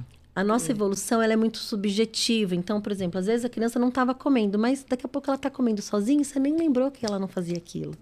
E aí o que, que acontece? Passou. E aí, se a gente tem aquilo descrito, você fala assim, nossa, foi lá na TO que, que trabalhou isso. Entende? A gente consegue. E aí Os gente registros, justamente para você conseguir mapear. mapear e para assim, as terapias são muito eternas, né? Se eu não tenho um, se eu não tenho um norte, se eu não tenho um objetivo, se eu não tenho, se eu não sei para onde eu tô indo, eu só continuo indo. É. né? Então a gente precisa traçar objetivos até para dizer, olha, para este momento da, porque vamos pensar na questão do autismo que é uma é uma questão que é para a vida. vida. Então pode ser que a criança precise de terapia ocupacional para a vida, mas às vezes a gente pode pensar, olha, para este momento a gente pode caminhar sem a terapia, fica um tempo. Dá pode alta caminhar. naquele momento, depois Isso. aparecendo uma dificuldade pontual, Isso. busca É, de novo. A alta assistida, né? alta assistida. Autoassistida. Né? Mas, assim, para a gente poder pensar que ah, ele não precisa ficar o tempo todo com a terapeuta, entende? Aquilo pode caminhar. A vida também vai dar conta de algumas coisas, mas porque a gente tem alguns objetivos traçados. Se a gente não sabe para onde a gente está indo, fica aquelas terapias que você já Eternas. nem sabe mais para que está levando a criança, Uhum. né? É, é legal o comentário da Mari, né? Põe Que aí de novo, Lara, Mário. Quando chegamos no GIS, a queixa era vestir a roupa que nunca pediram para ele tirar, mas trabalharam outros recursos para ensinar. É fantástico o trabalho de vocês, meninas, sou fã. E é exatamente isso, né? Quantas habilidades de vida diária estamos trabalhando na sessão? Então, quando a gente fala do GAS, é, às vezes a queixa que a criança, é, na sala de aula, ela não consegue participar daquele espaço de roda por cinco minutos. E aí o nosso guest vai ser aquela criança participar daquela atividade por dois minutos nessa sessão, na outra por três, na outra por quatro, na outra por cinco. E aí a gente vai ter um objetivo. O nosso objetivo é sempre funcional, né? Então aquela criança não tá escalando, passando de uma lacra para outra, levando um equipamento de cada lado, sem um objetivo funcional. Estamos pensando em várias habilidades e não necessariamente precisamos realizar o treino, né? Então, é, esse corpo precisa estar preparado para se vestir, né? Então, a criança chegar e eu falar para ela: tira a roupa, coloca a roupa, tira a roupa, coloca a roupa. O que Acho O que de péssimo, aprendizado imagina. foi nisso? Não, assim, Né? a- isso em si, não. Exato. Aí você dá um bambolê pra ela Exato. hum, colocar, Ela passar traz. pelo corpo, né? Isso. Brincadeiras que você vai aproximar aqueles movimentos, Isso. aquela sequência de movimentos que vai ser necessário para aquela outra atividade. Isso. É. E, e em algum momento a gente pode fazer o treino Sim. específico daquela atividade, mas a gente já entende que aquela criança já tem os requisitos para realizar. Sim. Então, às vezes, não adianta eu ficar fazendo ela tirar Sim. se ela ainda tem essa. Se, se tá, tá duro esse braço, não tá funcionando. Então, a gente vai trabalhar outras coisas para trabalhar, mais essa amplitude de movimento que ele tem, para depois. E aí vai mais natural, vai mais suave, né? E aí o treino fica. Não fica aquela coisa de Flui. repetição. Isso, né? exato. É consequência ali, né? Isso, isso. Porque você, na, no contexto que está vivenciando com aquela criança, é, no dia a dia faz sentido, né? Tirar a roupa, vestir a roupa, Uhum. escovar o dente e tal. E aí, do nada, fora de contexto, você dar essas demandas sozinhas, sem, sem, sem todo um entorno, é, no qual, zero engajamento. Qual o interesse da criança de executar, ou de se esforçar, né? Ou de ficar satisfeita porque conseguiu. Então, é, não são óbvios, né? Os treinos a gente vê lá, a gente não vê nada, a gente só vê as crianças brincando, parece que tá fazendo nada. É, né? Parece que tá fazendo nada, eu só trouxe aqui na brinquedoteca. É isso, tá vindo pra brinquedoteca. Só que tudo planejado dentro, né, de todos esses movimentos que serão trabalhados e vivências ali, todo... Eu lembro, eu já falei isso pra Rê, um videozinho que eu trouxe aqui do Arthur, né? É, e aí, eu, eu que trouxe o vídeo, eu já tinha assistido várias vezes. e aí, a Rê comigo aqui, acho que foi nos prime no primeiro episódio, Primeiro, é, que a gente falou de seletividade alimentar. E aí, a Rê foi falando: Ó, tá vendo? Aqui ele fez isso, tentou tal, não, foi, deu um passo maior, aí ele caiu, destabilizou. Eu não tava enxergando nada daquilo. tipo, eu falei: Nossa, realmente, né? Assim, da parte técnica, o quanto, tipo, aquele circuito que ele estava realizando, quantas, quantas habilidades que estavam sendo trabalhadas ali naquele meio. É muito bacana. Te falar que o objetivo fica na cabeça da terapeuta ali, né? É do, do terapeuta, porque o fazer da criança é o brincar. E a gente que fica pensando no objetivo, né? Do, do- do- É, o raciocínio clínico é constante ali, né? A cada 50 minutos, né? Qual é a parte mais difícil? O raciocínio clínico a cada 50 minutos, com certeza. Sai uma criança, então outra, e agora a gente precisa, né? E tem uma... Resetar Exato. outras necessidades, Isso. outros objetivos, aí Isso. reseta de novo, né? E, e tem dia que vai no batidão, então às vezes a gente se pega e fala assim, gente, esse circuito tá desde manhã. Que sentido faz para a criança da tarde fazer esse circuito? Então tem horas que a gente também se pega e fala Sim. assim, galera, Equipe por É, conta então, disso, hoje, né? a gente, assim, a gente termina o atendimento, desfaz tudo. Quando a criança chega, a gente. Entende? Então a gente não deixa as coisas preparadas, não tá Sim. pronta. Por quê? Porque é construída com. Junto. Junto. Ah, tá, mas tem crianças que às vezes não tem, não tem ideação, não tem desejo. Aí a gente também vai fazendo junto para que ele veja, ah, então o balanço sai de lá, o balanço encaixa aqui. Às vezes eu faço a criança ficar segurando a cordinha para mim, me entrega. Entende? Assim, tudo isso faz parte. Não é que a tia Ré é folgada e não quer colocar o equipamento. Entende? Se a gente estava num curso, o professor foi falar, ah, é, foi até do Alex, assim, é, pega para mim o, o, o rolo maior que tá aí. Aí o, o fotógrafo tava lá e pegou o rolo. Ele, não, não, não. Porque, assim, foi automático ele pegar para dar para criança. E não era pro, pro fotógrafo pegar, era para criança ir lá. Então, assim, não foi porque o Alex era folgado e não quis, que- não quis ir lá pegar para criança. Tinha um objetivo, fazer a Isso. criança ir buscar. né? Então, às vezes a gente tá na sala, a gente faz alguma coisa, às vezes quem tá lá assistindo fala assim, uai, mas é tão pesado aquele almofadão, por que, que tá fazendo aquele pobre coitado puxar? Isso. Tem sentido a gente fazer ele puxar o almofadão. Tem um porquê, Tem um porquê, né, né? por trás disso. É, é, ainda você também me falou isso uma vez, uma, brinca... um- uma terapia bem feita para o pai que está assistindo tem que ser só brincando mesmo, porque o raciocínio clínico tá todo na cabeça de vocês. E a criança também, imagina. O objetivo são de vocês, não é dela, né? É, tem uma fala da Jean Harris, né, que foi criadora aí da integração sensorial, terapeuta ocupacional, que ela fala que quando uma criança e um terapeuta estão apenas brincando, é porque o terapeuta está fazendo um bom trabalho, Uhum. né? Então, é exatamente isso. É uma brincadeira, é um brincar, mas exige muito raciocínio clínico. E aí, quando a gente pensa ali num contexto compartilhado, que é o contexto do nosso ginásio, temos outras crianças, outros terapeutas, né? A terapia é individualizada, mas o contexto é compartilhado. Então, quanto raciocínio a gente tem que ter também diante do comportamento das outras crianças, para que a gente consiga ter é, um- um- uma terapia harmônica, né? Que as crianças que consiga fluir ali entre as crianças também, que seja fácil para elas intercalarem. Então, um veio aqui com, a- com o alfabeto. Ah, já já vai vir outro aqui pegar o alfabeto. Vamos brincar junto? Não, eu quero a letra A e o meu amigo também quer a letra A. Vamos resolver esse problema, galera. Como que vocês vão conseguir resolver isso daí? Então a gente vai dando aí essa autonomia para as crianças irem resolvendo o comportamento ali, as questões nesse espaço compartilhado.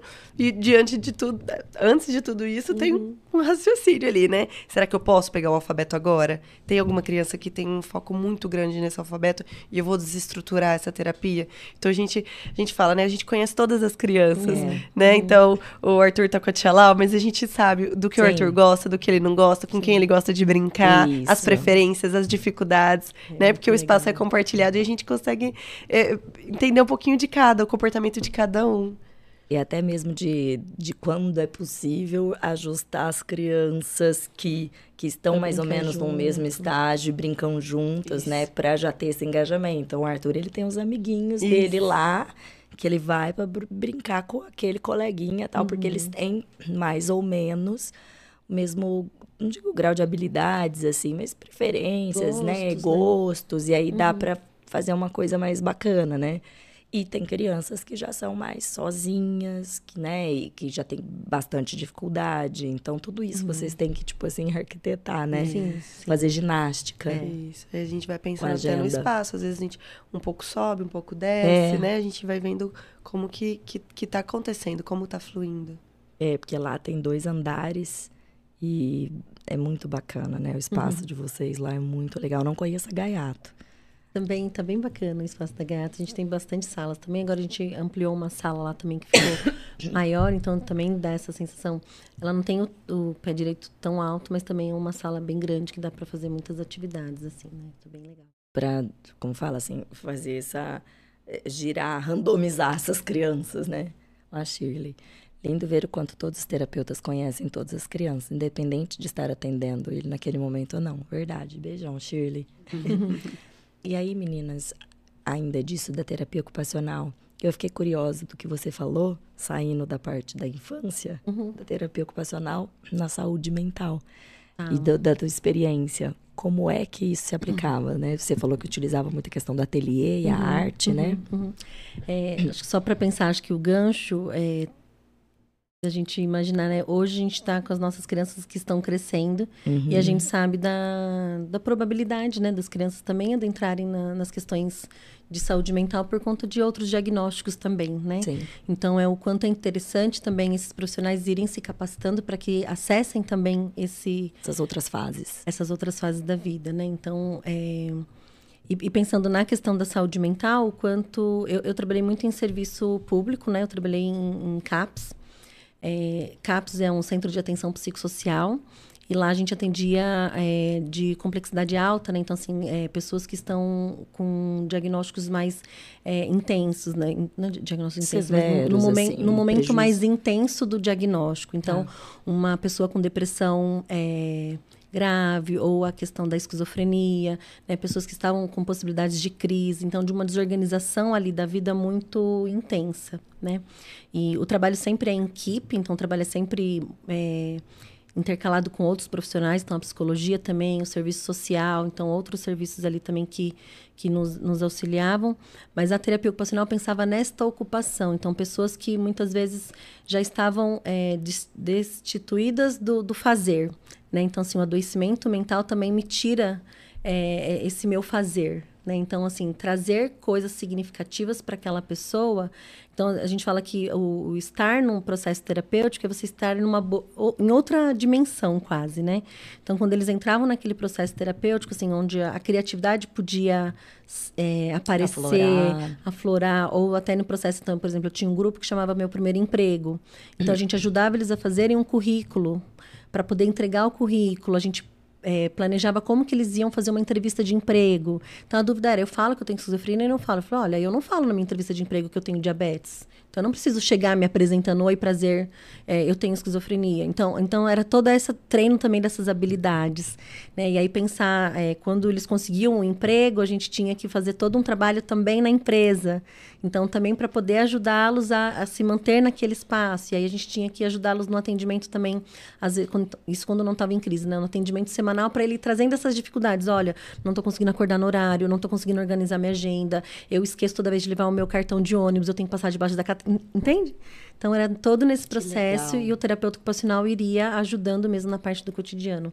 As pessoas que estão num sofrimento um pouco maior se desorganizam desse autocuidado também. Então, Totalmente. Fica na inércia, jogado. isso, não conseguem perceber o banho. Então, se desorganizam nesse processo. Então, quanto a gente também vai qualificando o processo. Então, é, é daqueles, é daqueles processos que eu fui dizendo, os domínios que eu fui dizendo. Então a gente também olhava para isso. Mas o espaço também da criatividade, o espaço da, da arte, então o ateliê trazia muitas vivências e muitas possibilidades deles se colocarem também, deles se verem naqueles, na, naquelas artes que eles iam produzindo, né? Lazer, né? Um refúgio, assim. É, mas acho que de um espaço em que eu consiga produzir, porque eu tô todo momento ali sem produzir. Então, hoje tá. eu tava, hoje, pensando em mim, né? Então, eu até postei esses dias, eu, eu voltei a fazer aula de cerâmica. Porque talvez isso me traga a possibilidade. A minha mão fazer. Quando você tem um produto, quando você faz algo, aquilo é tão significativo para você, te traz saúde. Né? Então, assim, poder estar nesses espaços, então, assim, poder fazer um teatro, né? Você ter um hobby. Então, essas coisas te faz é, ter uma melhor saúde é, uma melhor vivência, uma Sim. melhor relação com as pessoas. Então, nesse, nessa linha que a gente vai pensando também dessas ocupações, assim, né? E o terapeuta ocupacional ele vai te ajudando a pensar nesse cotidiano e te direcionando também para essas para essas questões, né? Essa sequência de atividades assim que você precisa, né, para realizar, né, hum. o que você quer. E, de trazendo às vezes sentido. Então, gente, muitas vezes o, adoec o adoecimento nos faz faz com que a gente perca às vezes o sentido. Então, quando eu estou num, num adoecimento tão tão tão intenso que eu não tenho mais desejo de viver, entende? Então, nesse processo, as ocupações vão me trazendo vida. Então, eu preciso ter a ocupação para que eu possa então desejar. A vida, a vida é para isso, né? Você não tem um objetivo, então vamos pensar. Agora a gente pensa até na, na, nas famílias, então, né? Então vamos pensar, em específico numa mãe atípica, né? O quanto o quanto eu vejo às vezes você dizendo assim, olha, minha profissão eu peguei e joguei na lata do lixo, né? Quanto eu fui uhum. perdendo as minhas ocupações e hoje te ver tendo tanto sentido nesta ocupação, Sim. né? E aí eu fico pensando quanto a gente precisa acolher também essas famílias que vão perdendo o sentido da vida. O sentido às vezes é, é só não, né? O sentido está todo no cuidado todo na criança, daquela criança filha. e eu preciso ter outras ocupações porque senão eu também não vou conseguir cuidar direito daquela criança. Então, as mães também precisariam de um terapeuta ocupacional para auxiliar. Cara, enquanto nisso. você estava falando, eu estava pensando assim, gente, eu sei que eu preciso de um AT. Eu preciso de um AT. Na minha casa, eu e meu marido, a gente precisa muito mais de um AT do que meu filho, no caso. Agora também acabei de entender que eu preciso de um TO. meu Deus, como que vai ser? Aguenta convênio para todos os pedidos que a gente precisa. Mas, cara, é verdade. Assim, quando a gente tem. A gente, enquanto adultos é, a gente vai deixando esses uhum. suportes e que são tão necessários, cara. Aí a hora que você tá assim com a, com a tua vida virada, né, em extremo, que você fala, não, pera, né, eu preciso mesmo de ajuda. Porque a gente fica nessa expectativa de que a gente consegue resolver e fazendo e vai tapando buraco, né? E a gente pensa, quem cuida de quem cuida? Não, sem comentários. É. Mas o que eu falo até para as mães porque é uma. Eu, eu recebo muito essa pergunta de. Me, como que você fez para se reencontrar, para ressignificar a maternidade? Que a maternidade atípica me, te, me afastou total da Mirella. De mim, né? Assim. Sim, né? Uhum. E eu não sei o que faz as pessoas acharem que eu me achei. não sei, eu tô enganando, galera, porque só que não, estou no processo. Mas sempre para dizer que é um processo é mesmo. Isso. Porque você passou anos da sua vida fazendo um plano e, e, se idealizando em tal lugar e de repente aquele lugar não cabe mais na sua vida hoje, não se encaixa. Não se encaixa. Você pode adaptar daqui, não encaixa mais. E aí você realmente você tem que é, zerar, pegar uma página em branco e demora ter algum insight, uhum. assim. E, e, mas a gente precisa buscar um novo sentido, de novo. Pode ser não que não seja mais profissional, que seja algo do desenvolvimento pessoal, que seja algo mais coletivo, não sei o que vai ser para cada um, né? Sim. Mas não tenham pressa, né, mães? Porque a gente é destituída desses nossos planos e sonhos, assim, de uma forma super doce. Assim, tipo, um pontapé no meio do seu peito, tipo, não, acabou. Isso aqui não, não encaixa mais. Demora pra gente de novo, assim, tentar achar um, um caminho, né? O que, que eu vou fazer. Eu recebo muitas mães me perguntam, Mi, como que você fez? Filha, não fiz, não se engane, tá tudo capengando, mas é todo um processo mesmo, né, pra gente achar Estar no processo é importante, né? É. Iniciar esse processo é importante. E aí, nesse processo, tem um pequeno ali, né, que a gente também cuida, que precisa de um cuidado. Então, eu preciso organizar a agenda dele, preciso organizar a minha, marido, família, trabalho, estudos, tudo isso. E agora com, com mais demandas, né? Demandas de terapias, né? É, é, é, aquilo, o, o novo vai surgindo, né? As demandas vão surgindo. E por isso que o, o acolhimento é muito importante das famílias nesse momento quando a gente chama as famílias, a gente sempre traz as famílias para junto, né? Mas qual a expectativa de vocês? O que, que vocês precisam? Olha, gente, é isso mesmo. Tá tudo zoado, tá tudo uma zona. Eu preciso que ele faça. Nesse momento eu preciso só disso. Uhum. Tudo bem. Então vai ser isso. Uhum. Vai ser isso. É, do que é importante naquele, aque- culturalmente para aquela família, né? exato. Então, eu, eu vejo assim, por exemplo, para mim, o social é muito importante. Porque eu sou um ser, que vocês perceberam que eu falo? Não sei se vocês perceberam, comunicativo. E, e aí eu tenho um marido que não é, e um filho que é mais que o marido. Mas também não veio de fábrica, a gente ensinou essa habilidade, né, para ele. E aí e eu nisso, porque eu preciso. Tem gente que não precisa. Então eu realmente gastei muitos esforços nas terapias e em casa, em muita estimulação, em atividades externas, porque senão eu ia morrer por dentro. Uhum. Então a gente tá pensando ao longo de uma vida. Para mim é muito importante ir no churrasquinho Isso. dos amigos, ir na reunião de família, participar de natais, bagunçada, família junta e misturada. Tipo, essa sou eu. Então, tudo bem, por um tempo eu fiquei totalmente sem isso, né? E, e ah, porque eles não gostam, não preferem tanto, tem mais dificuldade. E aí a gente tem que achar um equilíbrio.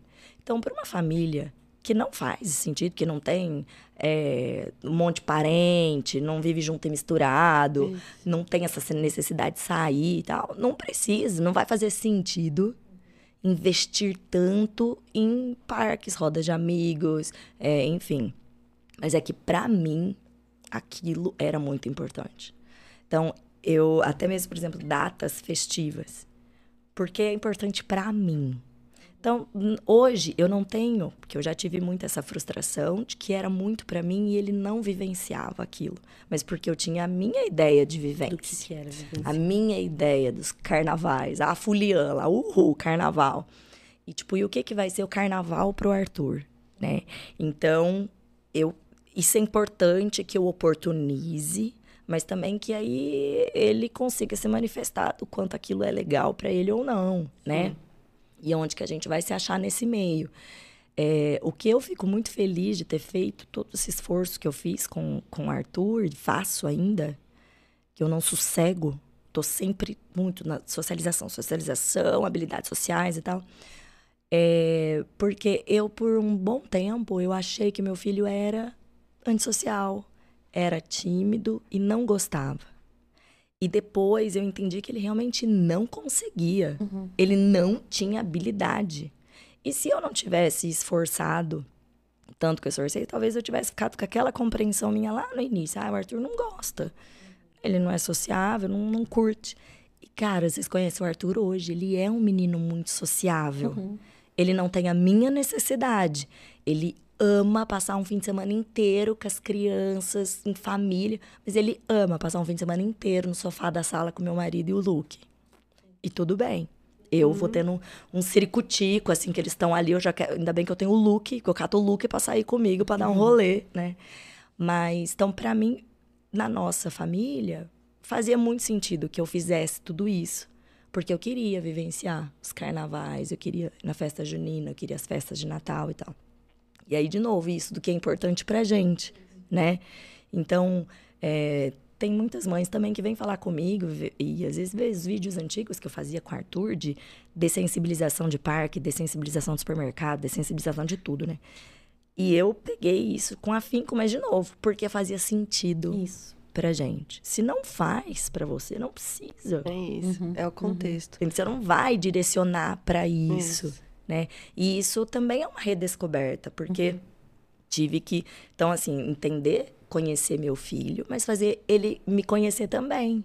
né? Sua mãe é assim, sua mãe é louca, sua mãe é bagunça, sua mãe dá uns gritos, sua mãe... e é a mãe que ele tem, e é isso. Então, a gente se conhecer. Então, tudo é um processo, né? Uhum. É, eu queria saber muitas dessas coisas lá atrás, que me, me afligiam tanto, assim, o coração. E, mas é só vivendo. Mi, Mas às vezes as famílias chegam e a gente pergunta das queixas e a família fala, Tudo bem. não sei. Não sei. E a gente precisa ajudar a família a se ressignificar e compreender as queixas, né? Então vamos lá, né? Qual que é o contexto de vocês? O que está acontecendo nesse contexto? Onde que vocês viram que tem algo ali que parece que não está encaixando a pecinha e está prejudicando o desempenho nesse contexto? Então a gente vai auxiliando a família nas queixas e aí na hora que a gente termina a conversa, a família fala: "Nossa, né? Quanto, quanto, o quanto que pre- precisa, o quanto que o, o contexto realmente ele precisa ser modificado, o quanto a gente precisa repensar esse contexto e o quanto o desempenho dele de fato não está sendo de acordo com o que é esperado, né? Então é, isso é, é completamente normal, porque as famílias vão se ressignificando, né, de acordo com o passar do tempo. Então ainda mais os, os pequenininhos, né, quando eles chegam de um ano e meio, dois anos, dois anos e meio, muitas famílias já trazem, né?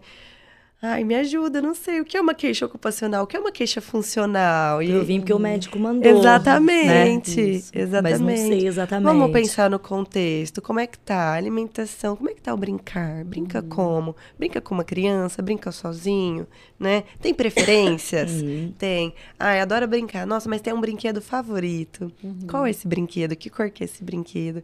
Esse brinquedo consegue sair da mãozinha em algum momento? Não. É o- É o tempo todo. Vai tomar banho com esse brinquedo, vai pôr roupa com esse brinquedo. E aí a gente vai conseguindo trazer a família ali, né? Olha, esse brinquedo, né? Ele talvez a gente precise trocar esse brinquedo. Vamos pensar o quanto tempo esse brinquedo tá ficando na mão. Nossa, eu nunca tinha pensado nisso. Né? É, é ruim? Não pode ficar com o brinquedo na mão? Né? Não, não é ruim, a gente só precisa pensar. Né? A gente precisa pensar na função. Tá sendo funcional? Se eu fico com um objeto na minha mão o dia todo, eu não uso a minha mão. Né? Pensando em estrutura. Vamos pensar em estrutura. Então, eu não uso a minha mão. Então, eu preciso pensar, a- auxiliar aquela família a pensar, né? Ampliar o pensamento Sim, também sim. ali naquele contexto. A gente não ficar refém naquelas questões das nossas crianças, nas dificuldades que eles Isso. apresentam, né? E achar que não tem vida a partir disso, né? Tipo, cara, é isso pro resto da vida, né? E também de respeitar que, de repente, é realmente a sua vida de antes não existe mais, querido. Você vai ter que inventar uma nova, né? E até a Shirley, que deixou o oi aqui, que é amiga minha, me fez lembrar nisso também. Porque eu tenho vários casais que, depois com a criança rígida, com várias questões, se fecharam em casa, mas que também nem tinham uma vida muito social, e, e é isso, bem esse contexto de família misturado. E tudo bem, é uma, é uma rotina mais calma, a mãe, o pai, a criança, e tudo bem. Ao passo que tem os outros, como né, eu no caso, e a Shirley e o, e o Rogério, Mel, Então da vida. na, mochileiros, micareteiros, né? Tipo, né? E, e o Joca tem muitas questões, se desregula um monte. E é, eles poderiam, teria sido mais fácil, entre aspas, a princípio, para evitar todos os estresses e funções de sair com o Joca, dele desregular e tal, o quê? Ficar recluso em casa. Mas, gente, é uma vida. Aqueles pais com essa natureza, essa cultura, e o que é importante de valores para eles, vão, meu, vão adoecer. Então, eles são uns doidos, olha lá, vida louca. E tem que ser também. Ah, o Joca da farofa, entendeu? Tipo, mandaram o autista na farofa lá de Salvador e tal. Mas eles. É, é- é um casal que eu acho muito bacana de assistir, porque são os dois. Eles não têm rede de apoio. São eles que se viram para conseguir fazer, porque aquilo faz sentido na família deles. Então, né, sair de viagem longa, e aí não consegue fazer os passeios, Joca dorme, aí chora, aí não quer comer, aí não sei o que. Mas eles vão. Cara, é um negócio muito doido, é muito legal. E essas famílias todas, a gente se conversando, se conhecendo, trocando ideias, tudo isso também vai ajudando a gente a enxergar saídas. Né? Que é, de novo, de ampliar o que é o nosso repertório, porque a gente nunca vive, vi- é, viveu isso, é tudo novo, e às vezes você acha que só, é só isso. E aí você vai conhecendo outras pessoas e fala, não, peraí, É dá pra possível, dar é uma possível. ampliada É possível. no repertório. É possível. E aí, quando a gente pensa também, que a gente pensa nas queixas, a gente também não pensa só no que a criança não faz. Vamos pensar nas facilidades, né? O que ela faz? Do dentro potencial. desse conte- dentro do isso, na micareta. O que que o Joca faz? Dança. Dança. O Joca Então, dança. se ele tá dançando, ele tá curtindo. Temos um ponto positivo, né? Joca dança o passinho dele lá, assim, ó. Isso. Então temos que pensar ali nas potências, né? A gente gosta de falar para as famílias o, o quão potentes são as crianças. Então, quais são as potências? Quais são as- as potências dessa criança? Nós vamos trabalhar a partir daí. Nós não vamos trabalhar a partir da dificuldade. Nós vamos trabalhar a partir da facilidade, da potência, para aquela criança entender o quão capaz ela é e aquilo que era difícil vai se tornar parte da potência. É. O que, ô, Lari, põe. A Fabi tinha feito um comentário aí, eu nem vi qual que é, só vi o nome dela. Vai mandar o Rafa com Ah, vou soltar o Rafa com os dois. Cara, Fabi, vamos mandar. Vou pegar as crianças, joga na mão do Rogério e da Shirley, os loucos, vai dar. Olha lá, deixa o Rafa com os tios. Vai dar bom. Olha lá, o Rogério tá aí também. Beijo, Rogério. Vai ser ótimo, cenário incrível. Olha lá, o Rafa aprendeu a dançar com o Joca. A Joca ditando tendência. Ai, gente, é, é, é muito bacana. Ô, Ana, e aí eu queria que você me falasse um pouquinho dessa tua experiência da TO com a ortopedia. Sim, E sim. como que é essa atuação da TO? É, é, na faculdade eu passei muito tempo em um projeto de extensão, né, que era de reabilitação de mão.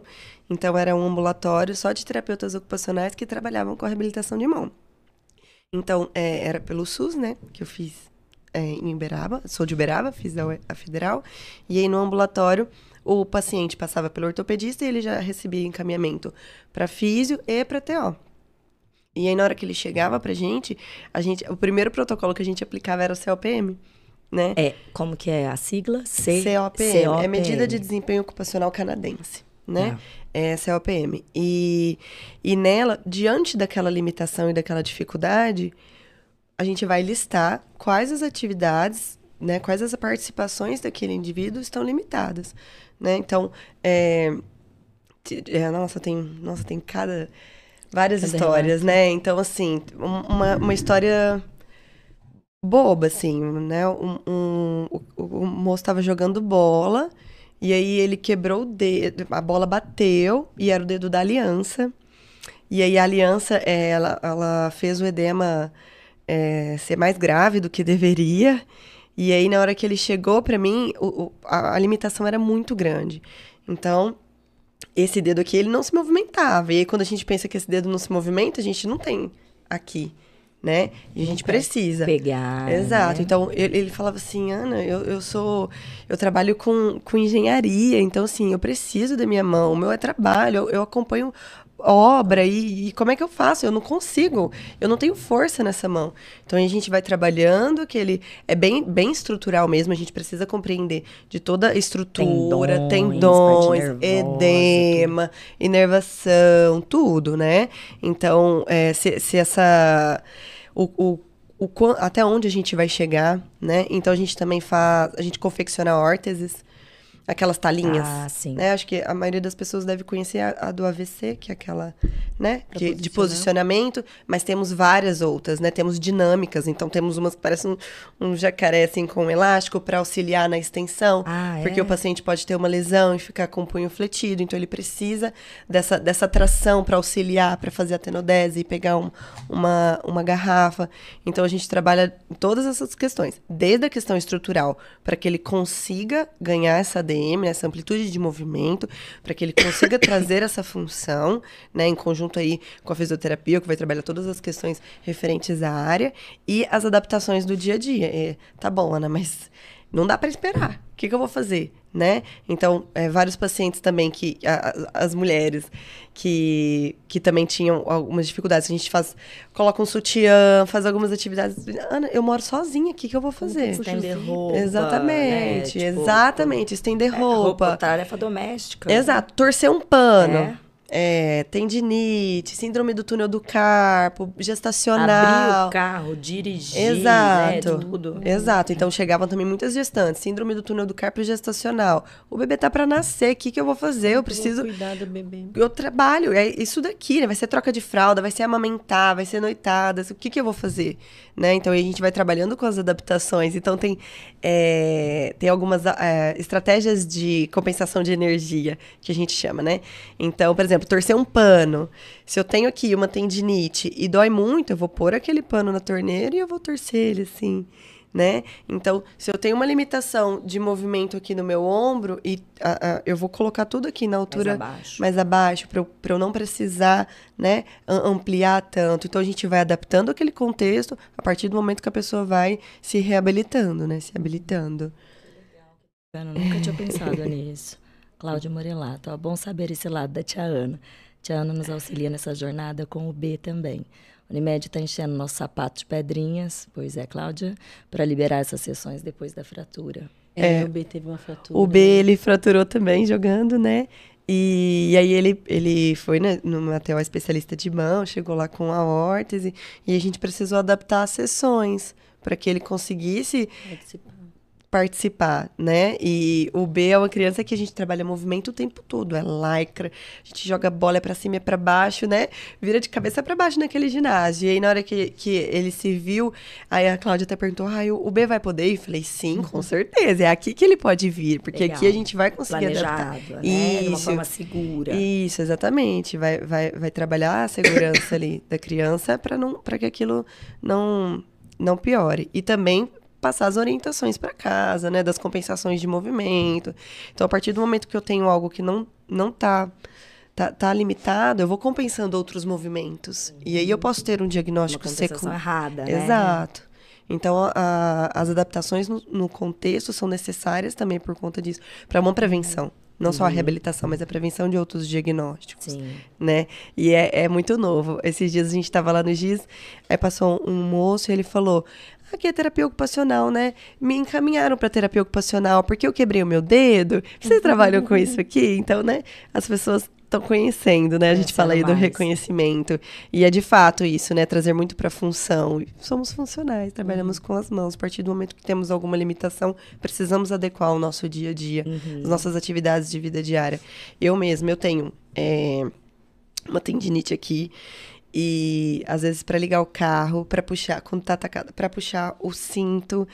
E aí eu falo, meu Deus, eu tô vivendo da pele. E é incapacitante, porque é dor. É, dor, dor. é incapacitante. Dor é. Então, aquela pessoa, ela precisa estar com uma analgesia correta, né? Para que ela, a gente descarta dor, a gente descarta edema e a gente vai tratar ali o movimento até onde a gente chega. Não conseguimos chegar na DM completa, né? Então, não conseguimos fechar aquela mão. Então, a gente vai precisar adaptar, a gente vai precisar utilizar uma órtese, a gente vai precisar adequar ali o espaço para que a pessoa consiga ser funcional. A gente vai precisar engrossar um garfo, vai precisar engrossar, fazer uma adaptação é, para a pessoa puxar o botão, porque ela não consegue mais dissociar os dedos, né? Ou aqueles adaptadores também para lápis, caneta, assim, de coisa da escola. Tem também, não tem?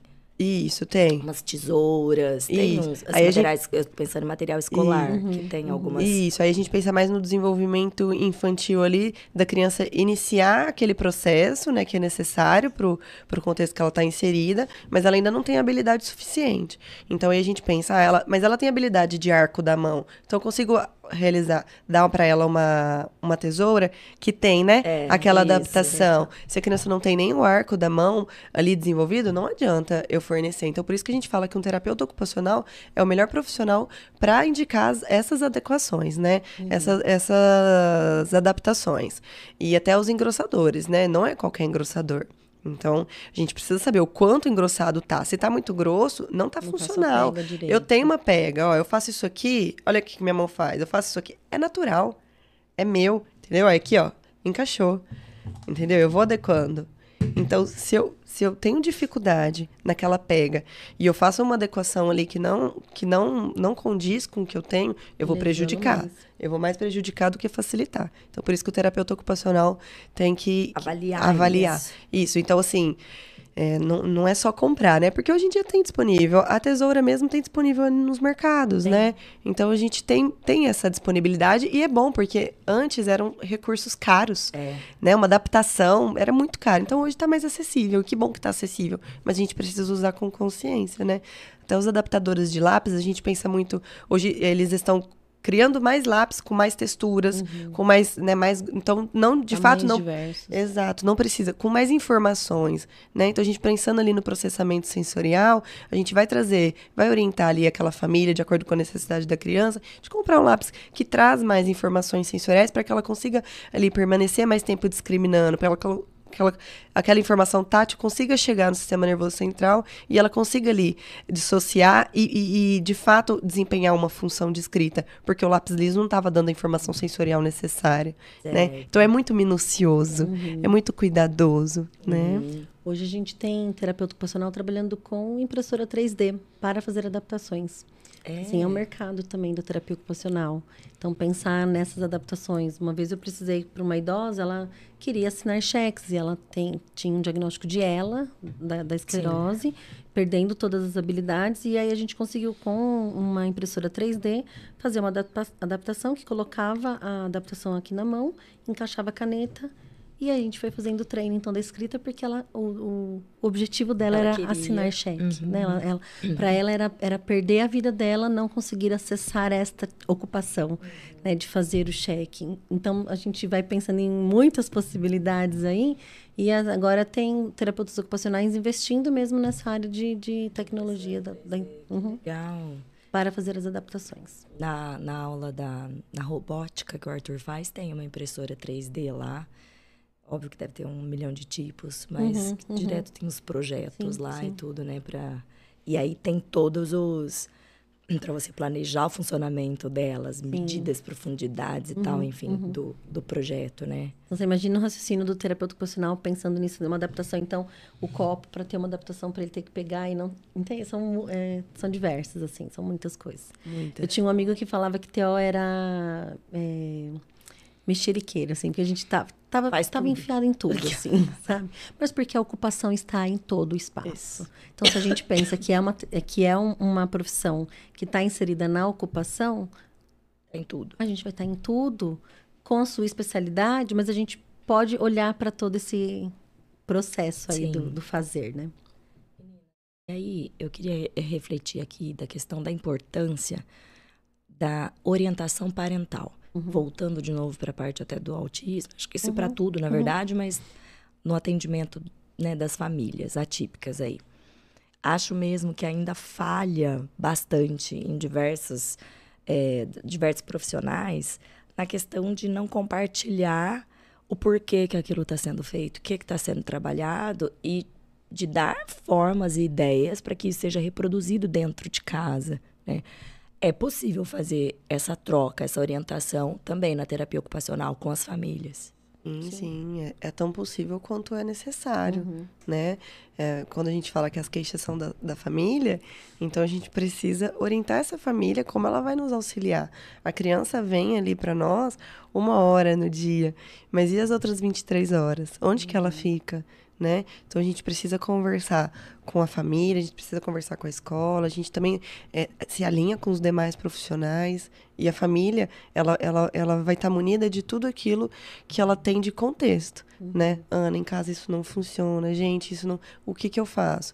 E aí a gente vai partindo ali dos princípios do que das potências da criança para orientar essa família no dia a dia. Então a gente vai precisar, ó, precisamos colocar uma rotina. Vamos fazer uma rotininha visual em casa. Eu acho que vai facilitar esse processo, né? Uhum. Das etapas. Nossa, tá com muita dificuldade no vestir. Hum, então tá bom. Vamos tentar a rotininha visual, vamos tentar um dia na semana, vamos colocar uma tarefinha, né? Então, uma vez na semana a gente vai, vai oportunizar que ele consiga colocar a blusa sozinho, uhum. né? Que ele consiga compreender frente e trás. Então, de acordo com as queixas da família, a gente vai traçando estratégias que sejam possíveis, uhum. né? Dentro do é, contexto. Eu, assim, por exemplo, do Arthur, que faz Kung Fu. Gente, eu tô perdendo a voz tá. ao longo do episódio. é, que faz Kung Fu e ele tem várias questões motoras, né? E dificuldade de se planejar e executar alguns movimentos. Então, eu sempre em contato com a Tia Lau, que fica com ele para falar, ó, lá no Kung Fu eles fazem tal movimento. Cambalhota agora. Exato. O cambalhota, o Arthur não consegue dar cambalhota. Então vai sendo trabalhado isso lá, Uhum, né? Porque precisa ter essa integração, precisa ter essa comunicação e para que a gente possa fazer em casa, né? Então Uhum. eu lembro de ter chegado para Rê e falado, já faz um tempo, ó, o Arthur não consegue andar de bicicleta. E aí a Rê falou, mas ele realmente não está pronto para andar de bicicleta, porque não é só esse movimento aqui, não tem a força da sustentação aqui, a força que ele coloca, né, tal. Então aí também foi sendo trabalhado bastante isso com ele lá, o tempo inteiro é trabalhado core, Core, né, abdominal e tal. Então precisa ter, né, esse, esse diálogo terapeuta e família. Sim. E, e eu fico pensando assim, muitos pais perguntam, ah, mas então que brinquedo que eu compro? Uma das orientações.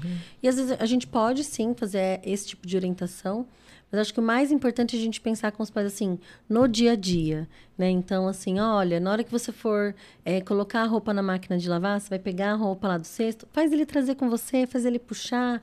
Então, assim, às vezes não precisa pensar num brinquedo específico, mas na rotina, como você insere essa criança na rotina. sim. Porque não é Pendurar o tempo cabide, todo brincando. fazer esse movimento, Isso. enfim, né, de pensar soluções na rotina. Vai parear a cor? Então, ó, separa as meias. Quais são as meias vermelhas?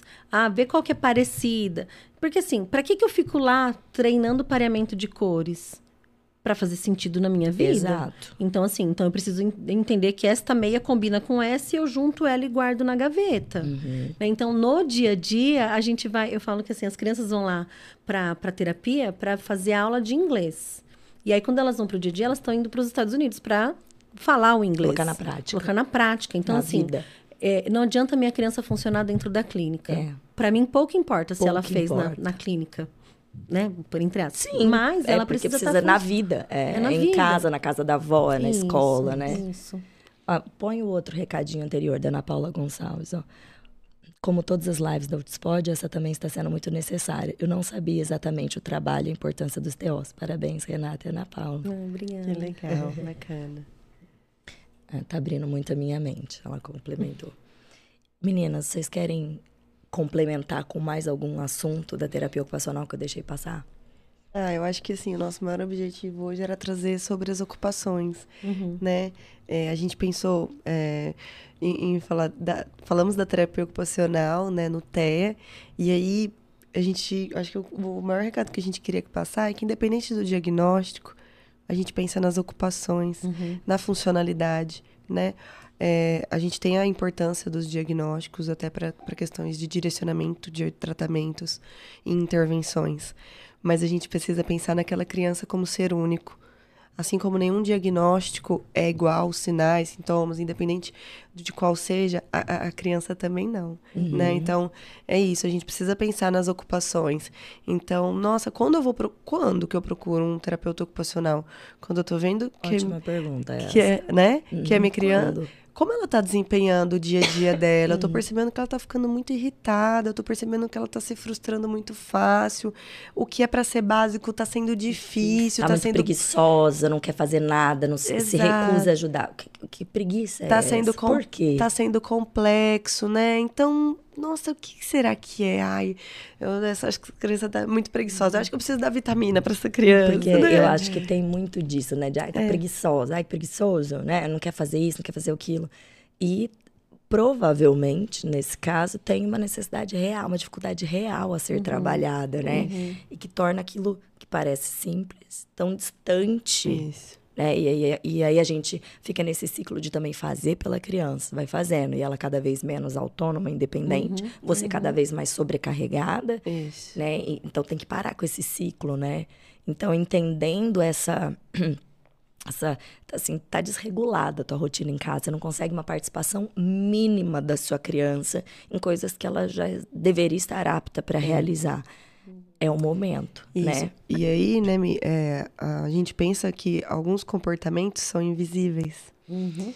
E essa criança chega pra gente em idade escolar, porque a escola alertou a família, né? E não é que a família não teve um olhar para aquela dificuldade, mas é, é, ela precisou ser direcionada e tá tudo bem, né? Mas as crianças chegam muito pra gente com o olhar da escola. A escola tem um papel fundamental, né? Então a gente pensa, não, né? Vou colocar na escola que vai desenvolver, vou colocar na escola que vai desenvolver. E aí chega Não na vai. escola e não vai. Eu preciso de ajuda. Então, assim, esse olhar para as ocupações, é como meu filho está tomando banho, como ele está se alimentando, ele tem algumas preferências, como está sendo brincar, né? Ele, a, a gente faz algumas em, em um almoço de família, como que ele está interagindo com os adultos, com as outras crianças, com esse dia a dia, está sendo difícil, não está? Então, um, um olhar minucioso. Então, o que não é vi- visível aos olhos é difícil de uma deficiência física, né? Sim. Algo motor Sim. né? A gente fala, ah, os bebês chegam pra gente tão tarde, né? A É. gente pode auxiliar tanto nesse processamento sensorial, de 0 a 3 anos ali, a potência que tem, todas as conexões neurológicas, e a gente precisa ali informar aquela família que eles podem fazer muito em casa, né? A gente consegue direcionar muito, mas não é visível ali, vai se tornar visível quando a gente exigir independência daquela criança, e a gente começa a exigir uma certa independência a partir de uns três anos, né? Pensando que aquela criança já era para estar ali iniciando um processo de desfraude a partir dos dois anos e meio. Então é aí que eu vou, vou me alertando. E aí, quando a criança começa a intervenção, aí a gente começa a pensar, nossa, Mas então sinal aquilo ali foi por, né, aquilo ali já me mostrava, então vai linkando. Então, assim, é, não, não que as famílias tenham culpa, mas nós, enquanto profissionais, precisamos conscientizar, né? Então, que, que a nossa fala consiga alcançar várias famílias para que elas consigam sensibilizar esse olhar, né? Buscar o quanto antes. Né? Exatamente. E às vezes a família nos busca e algo ali pautável, algo ali é, é, é, com, com prazo, né? A gente fala, ó, a gente precisa desenvolver isso daqui, porque aí vai deslanchar, né? Não necessariamente é uma intervenção ali Longo duradoura, mas a gente precisa que a informação chegue. E isso é nossa responsabilidade enquanto profissional, né? Divulgar a terapia ocupacional para que ela seja acessível a todos. Eu acho que até isso da escola, o papel muito importante que a escola tem é, é da triagem das crianças. Porque enquanto a gente tá ali de família, você tem um filho só, pode até ter outro, mas as crianças são muito diferentes, né? Mas aí você joga no contexto escolar aquilo que aí, se é diferente, é diferente com força. Né? Porque você vai pegar ali 30 crianças, cada uma com as suas peculiaridades, mas opa, esse aqui não é questão de jeitinho de ser, é uma dificuldade real. E então, só que a escola não vai resolver aquilo, ela vai sinalizar para que você busque de fato e dê esse suporte, porque as terapias são fora da escola, Isso. para preparar para que lá no ambiente escolar isso aconteça, Isso. né? E o, o, o nosso papel também nas escolas, né? De conscientização. Então, a gente faz alguns trabalhos ali de conscientização de- dos professores, e aí quando a gente começa a falar sobre o desenvolvimento infantil, eles, eles começam a anotar. Maria, João, Pedro. Próximo slide. Igualzinho, eu tenho um que faz isso. Então, assim, a gente precisa estar dentro dos espaços para que as pessoas consigam cons- se conscientizar das dificuldades do desenvolvimento infantil. É, é, os professores, eles, eles trabalham com desenvolvimento infantil. Então, nós precisamos ajudá-los a compreender o desenvolvimento infantil, para que, de fato, eles consigam ser norteadores desse processo. Entender os marcos de desenvolvimento como um todo, pouco né? sabem, pouco acessam. Nas graduações, eu fui dar aula esses dias para para pós-graduação de psicopedagogia, todos pedagogos, e quase nenhum tinha tido acesso ao que era um marco do desenvolvimento. E aí são essas pessoas que estão dizendo que aos quatro anos as crianças precisam segurar o lápis e escrever. E neste dia eu tive mais certeza de que, gente, estamos adiantando muito etapas do desenvolvimento das crianças. Criança de quatro anos não tem que estar escrevendo. Tá? A criança nem tem Gente, estrutura que de mão. Que corrida né? maluca é Corrida essa? maluca. Pro, pro quê? É isso, é uma competição, né? Como se fosse Cara, uma competição. que doido. É, é assim, e, e, e o, e o autismo precisou chegar na minha vida, a deficiência precisou chegar na minha vida para que eu me conscientizasse, não pela deficiência, mas o quanto que esse sistema estava por fora. Sim. Então, o que eu, antes de ser mãe, que eu pensava na escola ideal para o meu filho, não- hoje eu fugiria da- do que eu buscava era. lá, né? Porque hoje são outras questões. Sim. E eu fico até aflita, que nem o Arthur vai ano que vem, primeiro ano. E, cara, seis aninhos, vai fazer o ano que vem faz sete. Aí, tarefa todo dia, e que não sei o que e tal. E eu vejo muitos pais nessa cobrança da escola. sim. Ó, na escola tal já estão fazendo isso, fazendo. E eu fico. Eu fico assim, cara, não sei, eu vou catar meu filho, vou arrancar da escola, nós vamos cantar com um baiá numa, sei lá, numa, num sítio. Porque eu não vejo sentido nisso. Antecipar muitas fases de muitas coisas. Ó, eu, ainda que fizeram depois aquele reajuste de marco, de, de, de idade escolar para ir pro primeiro ano, né? Mas na minha época, eu tenho 38. É, eu entrei, quando eu entrei pra escola, entrei com, tipo, acho que eu fui com de 5 para 6 aninhos. Super adiantada. Achavam que era vantajona, né? Ótimo. É. Galerinha, tipo, no primeiro ano com 7 anos, eu com 6, né? O Ru, tô adiantada. Isso, isso que eu não tenho questões de desenvolvimento, assim, mas só nas questões sociais, os prejuízos foram imensos, eu acho. Porque eu penso assim, eu lembro lá, eu na quinta série, todo mundo com 11, 12 anos, molecadinha tudo já ficando e não sei o quê. Eu tinha 10.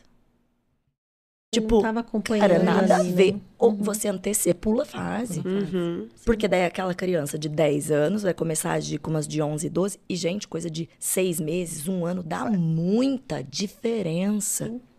Então, eu sempre fui muito precoçona nas coisas. E, eu- e, e aí também muito cedo, uma demanda de responsabilidades muito grandes, que eu tava aquém mesmo, porque eu não tinha ainda maturidade fisiológica pra, É vivenciar aquilo. Não é de não ter capacidade, É né?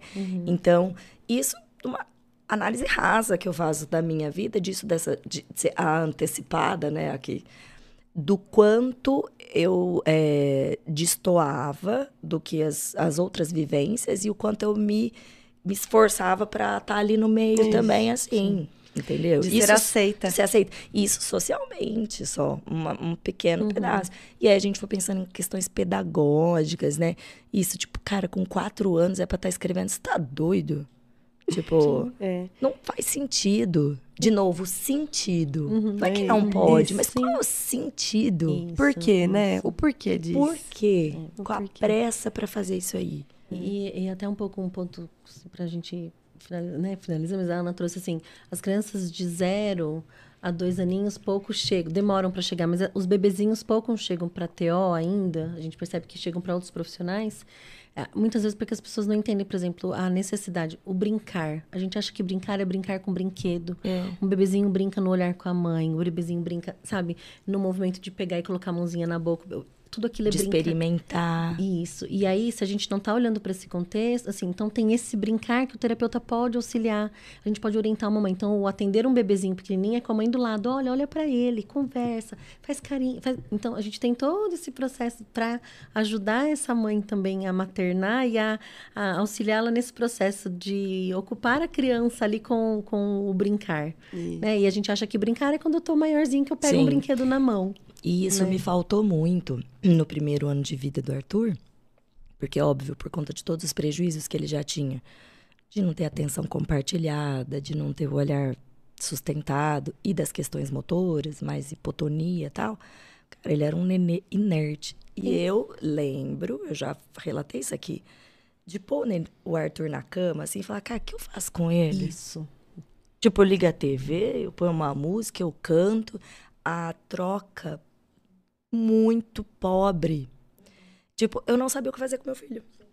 Ele não dava trabalho, não ficava chorando, muito pelo É isso. contrário, ele ficava um tempão sozinho lá no berço. É. Cara, isso- mãe, você tá vivenciando isso aí, um alerta vermelho gigantesco, porque isso não é dentro do padrão normal do desenvolvimento, não é o que é esperado, né? Então, de novo, a ocupação. Do que, que tinha que ser esperado para aqueles meses, quais os marcos e que forma que eu podia estimular aquilo, né? Além de, de sentar, rolar, né? Quais os outros marcos que são esperados? E aí, a Rê trouxe uma frase essa semana pra gente que é muito real. Estamos muito ligados à CID, né? CID. Então, as crianças chegam pra gente com diagnóstico. E a gente, a gente precisa do diagnóstico para direci pra direcionar, mas as crianças não precisam chegar pra gente só com o diagnóstico. Se vocês estão vendo que tem algo ali que Uma não dificuldade. Exatamente. Algo que vocês falam, vocês, né, é, é, querendo ou não, a gente observa crianças no parquinho, Sim. crianças da mesma idade, e a gente Isso. pergunta quantos anos ele tem. E se você tá com um alerta, né, então, procure um terapeuta ocupacional, né? É, ele é, que tenha essa. Nós somos especialistas no desenvolvimento, na ocupação humana, então conseguimos orientar, conseguimos dar um caminho. Né? Uhum. Muitas vezes as famílias chegam tardiamente para nós porque não tiveram quem conseguisse trilhar esse caminho em conjunto. Sim. E o nosso papel é esse, trilhar é. o caminho, né? Então talvez aquela criança chega pra gente e a gente consegue ali direcionar e nem seja para terapia ocupacional, mas a gente conseguiu direcionar. Então uhum. não espere, né? Venha. Com, com que idade, assim, bebezinhos, a gente falando que vocês fazem avaliação? Bebê. Bebê, bebê, bebê o quê? Me, eu quero, me dê números, quero números. Números? É, me dê números. um mês. Um mês. mês fantástico, um mês. A gente pensar que uma criança que nasceu prematura, Exato. já sabe que vai ter um risco, tem um, um risco ali. Síndrome de Down ou qualquer outras, outras deficiências, exato. síndromes e sim, tudo, sim. já tem que assim, sair da, da maternidade e já buscar. Se a gente pensa que é aquela é criança. Físico que isso, a gente vê. Isso, visível, né? Mas se aquela criança ficou. É, precisou ficar hospitalizada um é. tempo, passou por procedimentos invasivos, de intubação, né? Então aquela criança ela ficou restrita do quê? De tato. Né? O que, que a criança precisa no primeiro momento? De colo. É não é? Desse carinho, desse, desse, desse olhar da mãe, dessa amamentação, desse sugar. Então ela foi, ela foi restrita. Privada então disso. foi privada. Então a gente precisa direcionar. Como que eu vou ofertar? Né? Tudo que ela precisa, tudo que ela precisa agora de informações táteis, de colo. Então a gente vai direcionando essa família uhum. no dia a dia. Uhum. E esse trabalho foi o que a falou, é, é, em conjunto com a mãe, com é. o pai, né? A gente vai direcionando a, o lidar, o, o, o maternar ali. Na, naquele primeiro momento. Uhum. Ou seja, meu filho vai, meu próximo filho vai fazer aba na barriga A hora que nascer, no, assim, no, no, dia seguinte em casa, as meninas já estarão ali comigo acompanhando, porque é bebê de risco, né? E como é engraçado quando a gente vai refinando o olhar, né? E, entender, e eu tô falando, eu não tô brincando, não, tô falando real. Uhum. Porque, justamente porque eu não vou esperar acumular, surgir atraso, se eu sei que é um bebê de risco, né? Sim. E de risco que eu digo que quando a gente tem uma criança autista com algum transtorno do neurodesenvolvimento, tem uma chance bem maior do uhum. segundo filho, terceiro filho, enfim, ter, apresentar alguma coisa. Então a gente tem que estar tá com um olhar muito apurado para todos esses sinais e já estimular, já estimula, minha gente, vamos estimular, porque né, você não vai ficar uhum. esperando, né, as coisas acontecerem. Esses tempos, quando nasceu é, o Henrique, o nenezinho da Tássia, a Tássia é uma amiga também, e o, o primeiro filho dela, o Miguel, teve paralisia cerebral, né, hemiparesia, e é autista. E aí nasceu o Henrique, né? Beleza, nós no nosso grupo lá. A, a, a obstetra também do nosso grupo, mãe atípica também, mãe de autista. O nenê nasceu, todo mundo Vamos, o, o, olhar, o contato visual, tá sustentando? Sustentou. Nossa, sustentou. Ele segurou o olhar, tipo assim, cara. Manda vídeo, manda Olha, vídeo. Ele, ele tá olhando, tá olhando que legal, né? Vamos acompanhar. A gente parece umas doidas, né? Perguntar, nasceu bem? Não, tá, tá, tá te olhando, doutora? Tá, tá, como que tá, né? A primeira avaliação ali, tá reagindo. E, só que o conhecimento, né? Essas informações são libertadoras, sim, gente. Sim. Eu sei que no início, né, eh, dá muito medo. A gente tem medo mas depois a gente entende que assim precisa saber mesmo, não não tem uhum. que evitar, não tem que fugir, não tem que ficar empurrando com a barriga. Quanto antes a gente entender, mais a gente pode fazer, né? Que legal que você falou, tipo, bebê de mês, de um mês, gente, vocês estão entendendo? Uhum. Trabalhamos com números por aqui. então não esperem, é bem isso. Se já, como vocês falaram, se ficou, né, ficou no, no, no hospital, né? Uhum, Passou uhum. por um uhum. monte de procedimentos invasivos. Aquele bebê muito molinho, não responde muito. Vai ver.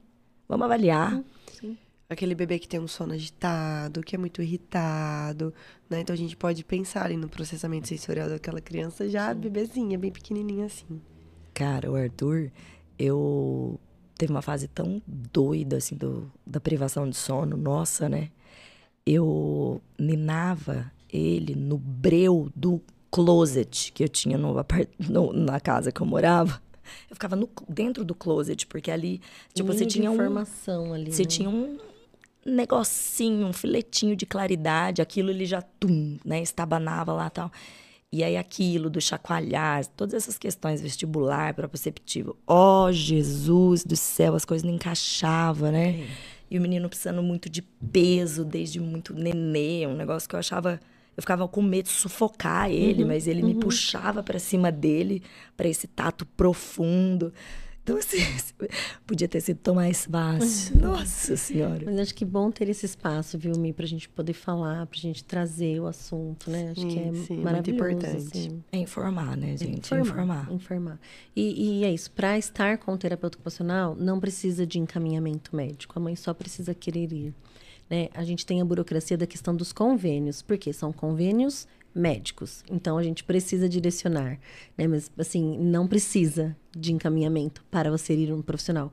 E, e acho que até um pouco disso assim, é, para a gente às vezes organizar, é, tem, tem tido também um, um fiozinho assim de desconforto às vezes, porque quem faz a prescrição de quantidade de sessões É o médico. é o médico. É, eu sempre bato na tecla de quem avalia e quem faz a prescrição daquela quantidade de sessões É o terapeuta. sou eu. O médico ele faz o papel dele de sugerir. Uhum. E tudo bem. E isso faz parte para que caminhe com todo o processo de, de, de- da burocracia. Né? Mas quem vai determinar quantas vezes faz é o terapeuta responsável por aquela criança. Então, assim, acho que isso precisa ficar muito claro. Isso é algo que a gente ainda precisa discutir com- muito com os médicos. É. Eu entendo a parte da sugestão e da burocracia. Mas na avaliação somos nós. E eu tenho muita tranquilidade de discutir com o médico no sentido de: olha, doutor, não acho que para essa criança seja essa quantidade. Se ele não concordar e a família também não concordar, é uma opção da família. E aí a gente é, dá um passo para trás e vamos procurar outro terapeuta, talvez, para fazer essa, esse- essa, avaliação. Mas eu, eu, eu preciso dizer isso aqui também para a gente. Dessa autonomia de vocês, Isso, de determinar isso, o isso. plano de intervenção da área de vocês, né? Até porque que a gente vivencia muito é de é, a gente tá numa cidade, aí você tem aquele médico que é de fora, que você vai Uhum, levar uma vez a cada seis meses, uma vez no ano, né? É uma avaliação curta de tempo, por mais capacitado que seja aquele médico, mas quem tá na lida ali é o terapeuta, Isso. né? Então precisa haver uma confiança e um diálogo, é um diálogo. né? De trazer, olha, falou isso. Não, mas eu discordo, porque o que eu tô vendo aqui é isso, isso, isso e isso. E aí ter, ter assim, né, essa, esse respeito e, e de pensar no bem da criança, Isso. né? Não é briga de egos, não, é para ser isso. Muito pelo contrário. Né? né? Por isso que eu falo, eu entendo a sugestão, a gente entende a burocracia que é. E é claro, o médico ele precisa fazer ali um papel naquele momento, porque a mãe depois vai demorar para voltar. Né? Isso. Tem a parte burocrática. Mas nesse processo da, da, da avaliação, que o terapeuta também tenha muita tranquilidade de poder dizer, olha, eu entendo que precisa de mais. Não, eu não entendo que precisa de, dessa quantidade. né? Então, que a gente também possa ter esse, esse manejo aí no, nesse cuidado da terapia ocupacional. Perfeito, meninas. Eu acho que os comentários a gente foi lendo durante aqui o. Tem pergunta? Ah, então legal. Então pode colocar. Bonitinho, é, aquele. A Quer mãe que comentou volta? uma coisa. é, Volta ali aquele último. Você lembra o nome? É, Cláudia. Da Cláudia. Cláudia Morelato. Essa autonomia e conhecimento que a Rê menciona gera até laudos sensacionais. É, neste caso, foi o, o nosso relatório que ajudou o médico a, de fato, fechar um diagnóstico e essa família conseguir dar um nome para aquilo que não estava sendo dado, né? Isso. Então, acho que a gente Legal. tem essa possibilidade de partilhar junto com os outros profissionais, né? E a gente tem essa segurança de que o que eu tô vendo ali, eu consigo relacionar com... E foi o laudo de autismo? Isso. E nós Perfeito. somos partes do processo avaliativo, Sim. né? Nós conhecemos comportamentos restritos, nós trabalhamos os comportamentos restritos da comunicação social, então temos ali é, embasamento, Uhum. né, para entrar nesse diagnóstico. Não, perfeito. Ó, O André, um beijo pro André, pra Lígia. Nosso filho precisou de uma físio pulmonar para tratá-lo. Aconselhou reforçar a musculatura abdominal dele, pois acha flácida. Seria TO, a físio, um educador físico ou quem exatamente? Help. Tô contigo nessa agonia, André. Eu acho que a gente faz um trabalho em conjunto com os três, né? E aí a gente TO, tem que físio, pensar... educador físico. Cada um dentro da sua Isso. especialidade. Então, se a gente vai pensar na função, a TO vai trabalhar a função. Para que, que eu preciso ter melhor musculatura abdominal? Para andar de bicicleta, para ter essa função. Para eu conseguir trocar minha roupa sem precisar ficar me apoiando porque eu tenho susten- sustentação do meu corpo. Pra ficar sentadinho fazendo a Isso, tarefa. Pra, isso, tá. É. Então, o físio vai pensar na musculatura abdominal, então ele tem exercícios para dar para aquele músculo funcionar melhor. O educador físico vai pensar em todas as atividades físicas que a musculatura do abdômen precisa para que possa exercer. Entende? Então, cada um na sua especialidade e a gente pode fazer isso em conjunto. Isso. Né? E, aí- e aí a gente pensa, né? É, qual a sua queixa, né, André? Qual a sua assim, queixa? Né, quais as O que, que é mais dificuldades- importante? Isso, o que, quais- que, né, o impacto na, na, funcionalidade, no dia a dia, nas ocupações. O que isso está limitando essas ocupações, está dificultando. E aí a gente pensa junto.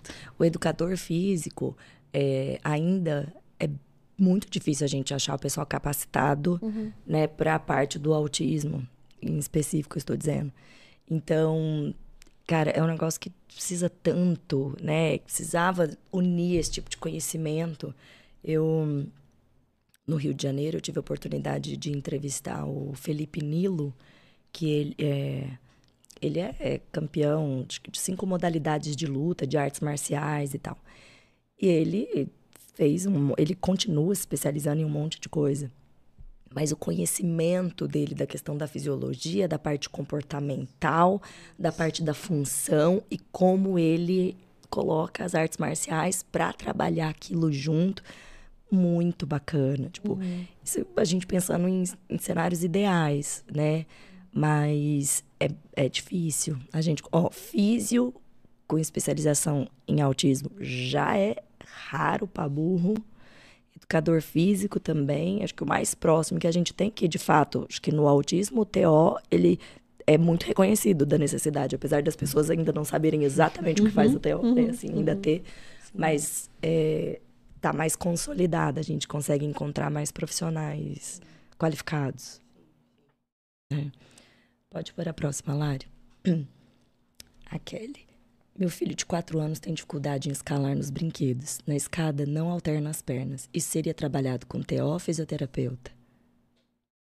É, a gente vai ali na, mesmo, na mesma linha de raciocínio, né? Quais qual, qual o impacto, né, é, que traz ele não conseguir alternar as pernas para uma criança de 4 anos? O, o, o- é só no andar de, no escalar brinquedos? Eu já pensei no andar de bicicleta. Só em escalar brinquedos, o que mais isso impacta no dia a dia, né? É, eu preciso alternar as pernas para vestir um short. Eu preciso alternar as pernas para colocar o meu sapato né? E aí a terapia ocupacional vai entrar em todas essas questões relacionadas às ocupações, às atividades. Como que ele está desempenhando as atividades do dia a dia, né? Como que ele está sendo esse banho? Está tendo equilíbrio nesse banho? Está conseguindo ser funcional? Minha resposta vai ser sempre terapia ocupacional, porque eu olho como olho de terapeuta ocupacional. Né? Então, assim, a gente vai olhar. Acho que até a minha ia ser. Eu, como leiga, falar, põe na TO, põe na TO. Até mesmo, de novo, por ter profissionais qualificados, capacitados para essa especialidade do autismo. Porque se você não tem um mínimo de um manejo, você nem chega nessa criança com o conhecimento sim. técnico que você tem. Mas eu acho que é nesse caminho que a Ana vai fazendo. A gente vai olhar para a função. Então, quais outras funções que não estão adequadas ali para a idade e, e para que isso seja importante. E a gente consegue fazer a intervenção, né? Então, um terapeuta ocupacional pode auxiliar, sim, essa criança. Tá. Lari. Cláudia, uma terapeuta ocupacional pode ajudar nas questões de rigidez, comportamento, problema? Foi um Com pouco certeza. o caminho que a gente falou Sim. da praxis aí, né? Sim. Dessa questão mais rígida, porque eu não consigo idealizar, porque eu não consigo me planejar. A gente nesse caminho, a gente ajuda Isso. muito na questão. da- Muito. Muito. Muito. Eu, eu vejo, assim, do Arthur, que eu também já relatei aqui, é, todo o desempenho social do Arthur em parques, em festinhas, é, dele variar mais os tipos de brincadeira, veio de toda essa autonomia motora e esse planejamento dele. Porque, de novo, antes eu julgava que ele era mais antissocial, só queria fazer mais do mesmo, só comportamento.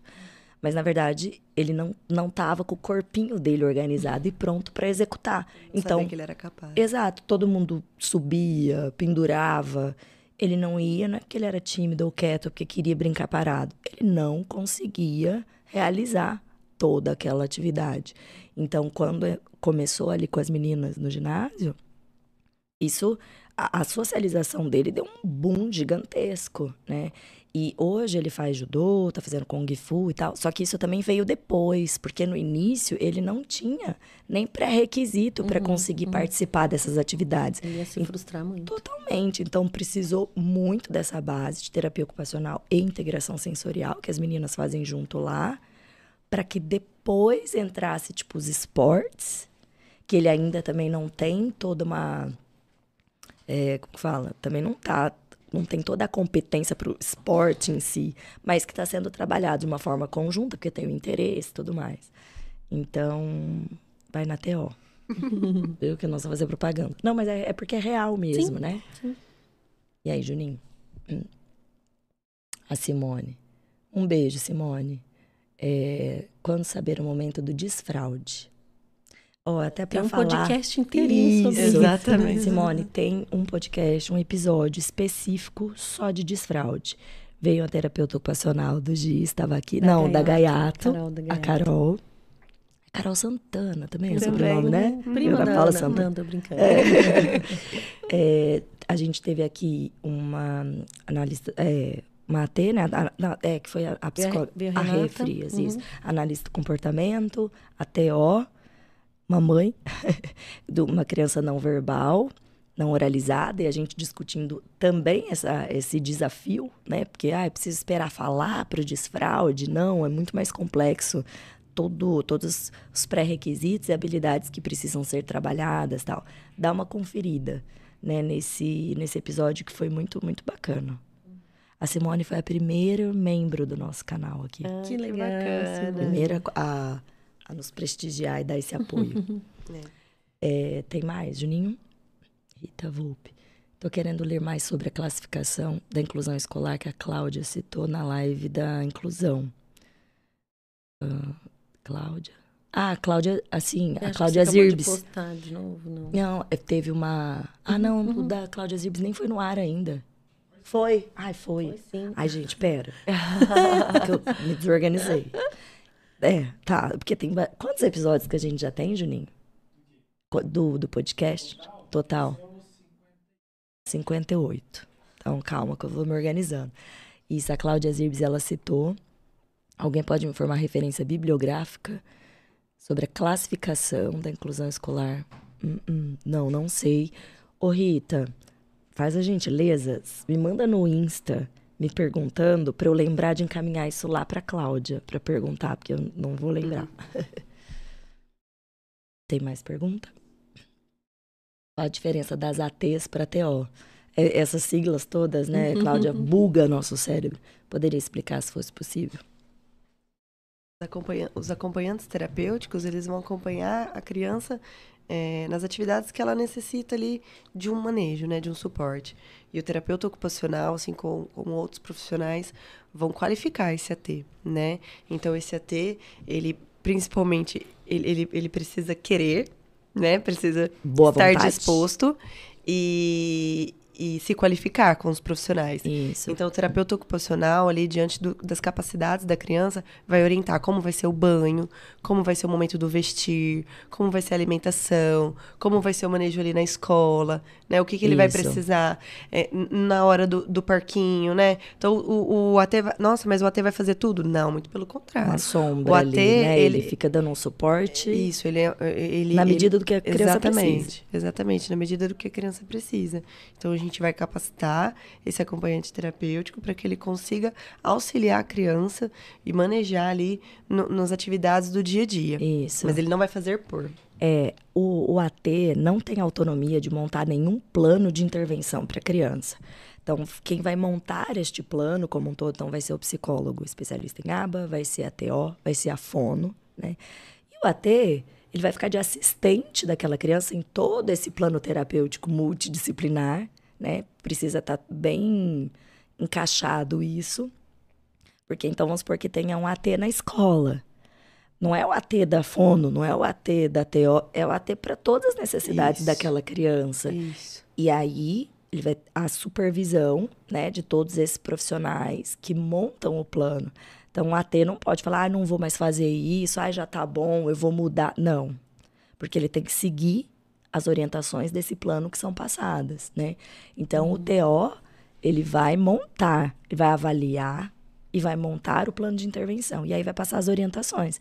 E a AT pode fazer um curso de AT, ou pode ser tipo eu. Eu sou AT do Arthur, fui por muito tempo, nunca montei as coisas para eles. Montava, assim, planinhos de atividade, mas sempre passava no crivo das meninas, né? Tá adequado, não tá? E elas orientando a forma como eu manejar e conduzir aquilo. Então a gente fica é meio que sombra mesmo, assim, ali da criança dando um suporte se for preciso, que não é para fazer por ela. Você pode começar fazendo por ela se ela realmente não tem nenhuma iniciativa, mas você tem que ter no plano terapêutico, vai estar constando até a retirada desse suporte. Uhum. Porque não é para ser uma muleta ali para criança, né? Eu acho que a confusão é muito porque o AT participa das ocupações, Sim. Uhum. né? Ele está ali para auxiliar a criança a ter um bom desempenho nessas ocupações, né? Mediante ali as orientações necessárias. Isso. Acabou? As perguntinhas. Então, gente, acho que os comentários também a gente foi lendo aqui no uhum. durante. E eu queria agradecer vocês, meninas, pela belíssima participação, né? Aqui é sempre no improviso, é no susto que eu ligo, ó, vem, eu tô, vamos fazer amanhã? É assim aqui, né? Não tem uma coisa muito prévia, é só no, no susto, sabe? Então, obrigada por terem vindo, tá? Por terem participado. A gente que agradece, Mi. Muito obrigada aí pelo uhum. espaço de fala. Quero agradecer, porque para nós é muito rico esse espaço, tá, Mirella? E falar da terapia ocupacional também, assim, enche nossos olhos, né? Sim. né? E, e, ter este espaço e falar de uma profissão tão, tão potente, né? E para que a gente possa levar informação mesmo para as pessoas e, e, que as pessoas que estão procurando um curso para fazer de graduação talvez tenham esse curso como uma possibilidade né? Então, uma possibilidade, que... enxerguem como uma possibilidade profissional mesmo, e que hoje. Em ascensão. Isso, que as né? meninas já pavimentaram bastante quando tudo era mata, agora já tem né? um caminho, já tem demanda pra caramba. Isso. A gente já decorou a sigla, pode até não entender o conceito ainda, mas sabe que precisa de TO, entendeu? Isso. Então, é uma belíssima profissão aí pra, pra pessoal trilhar, né? Isso. Isso, com certeza. Lá, Lígia, um beijo, Lígia.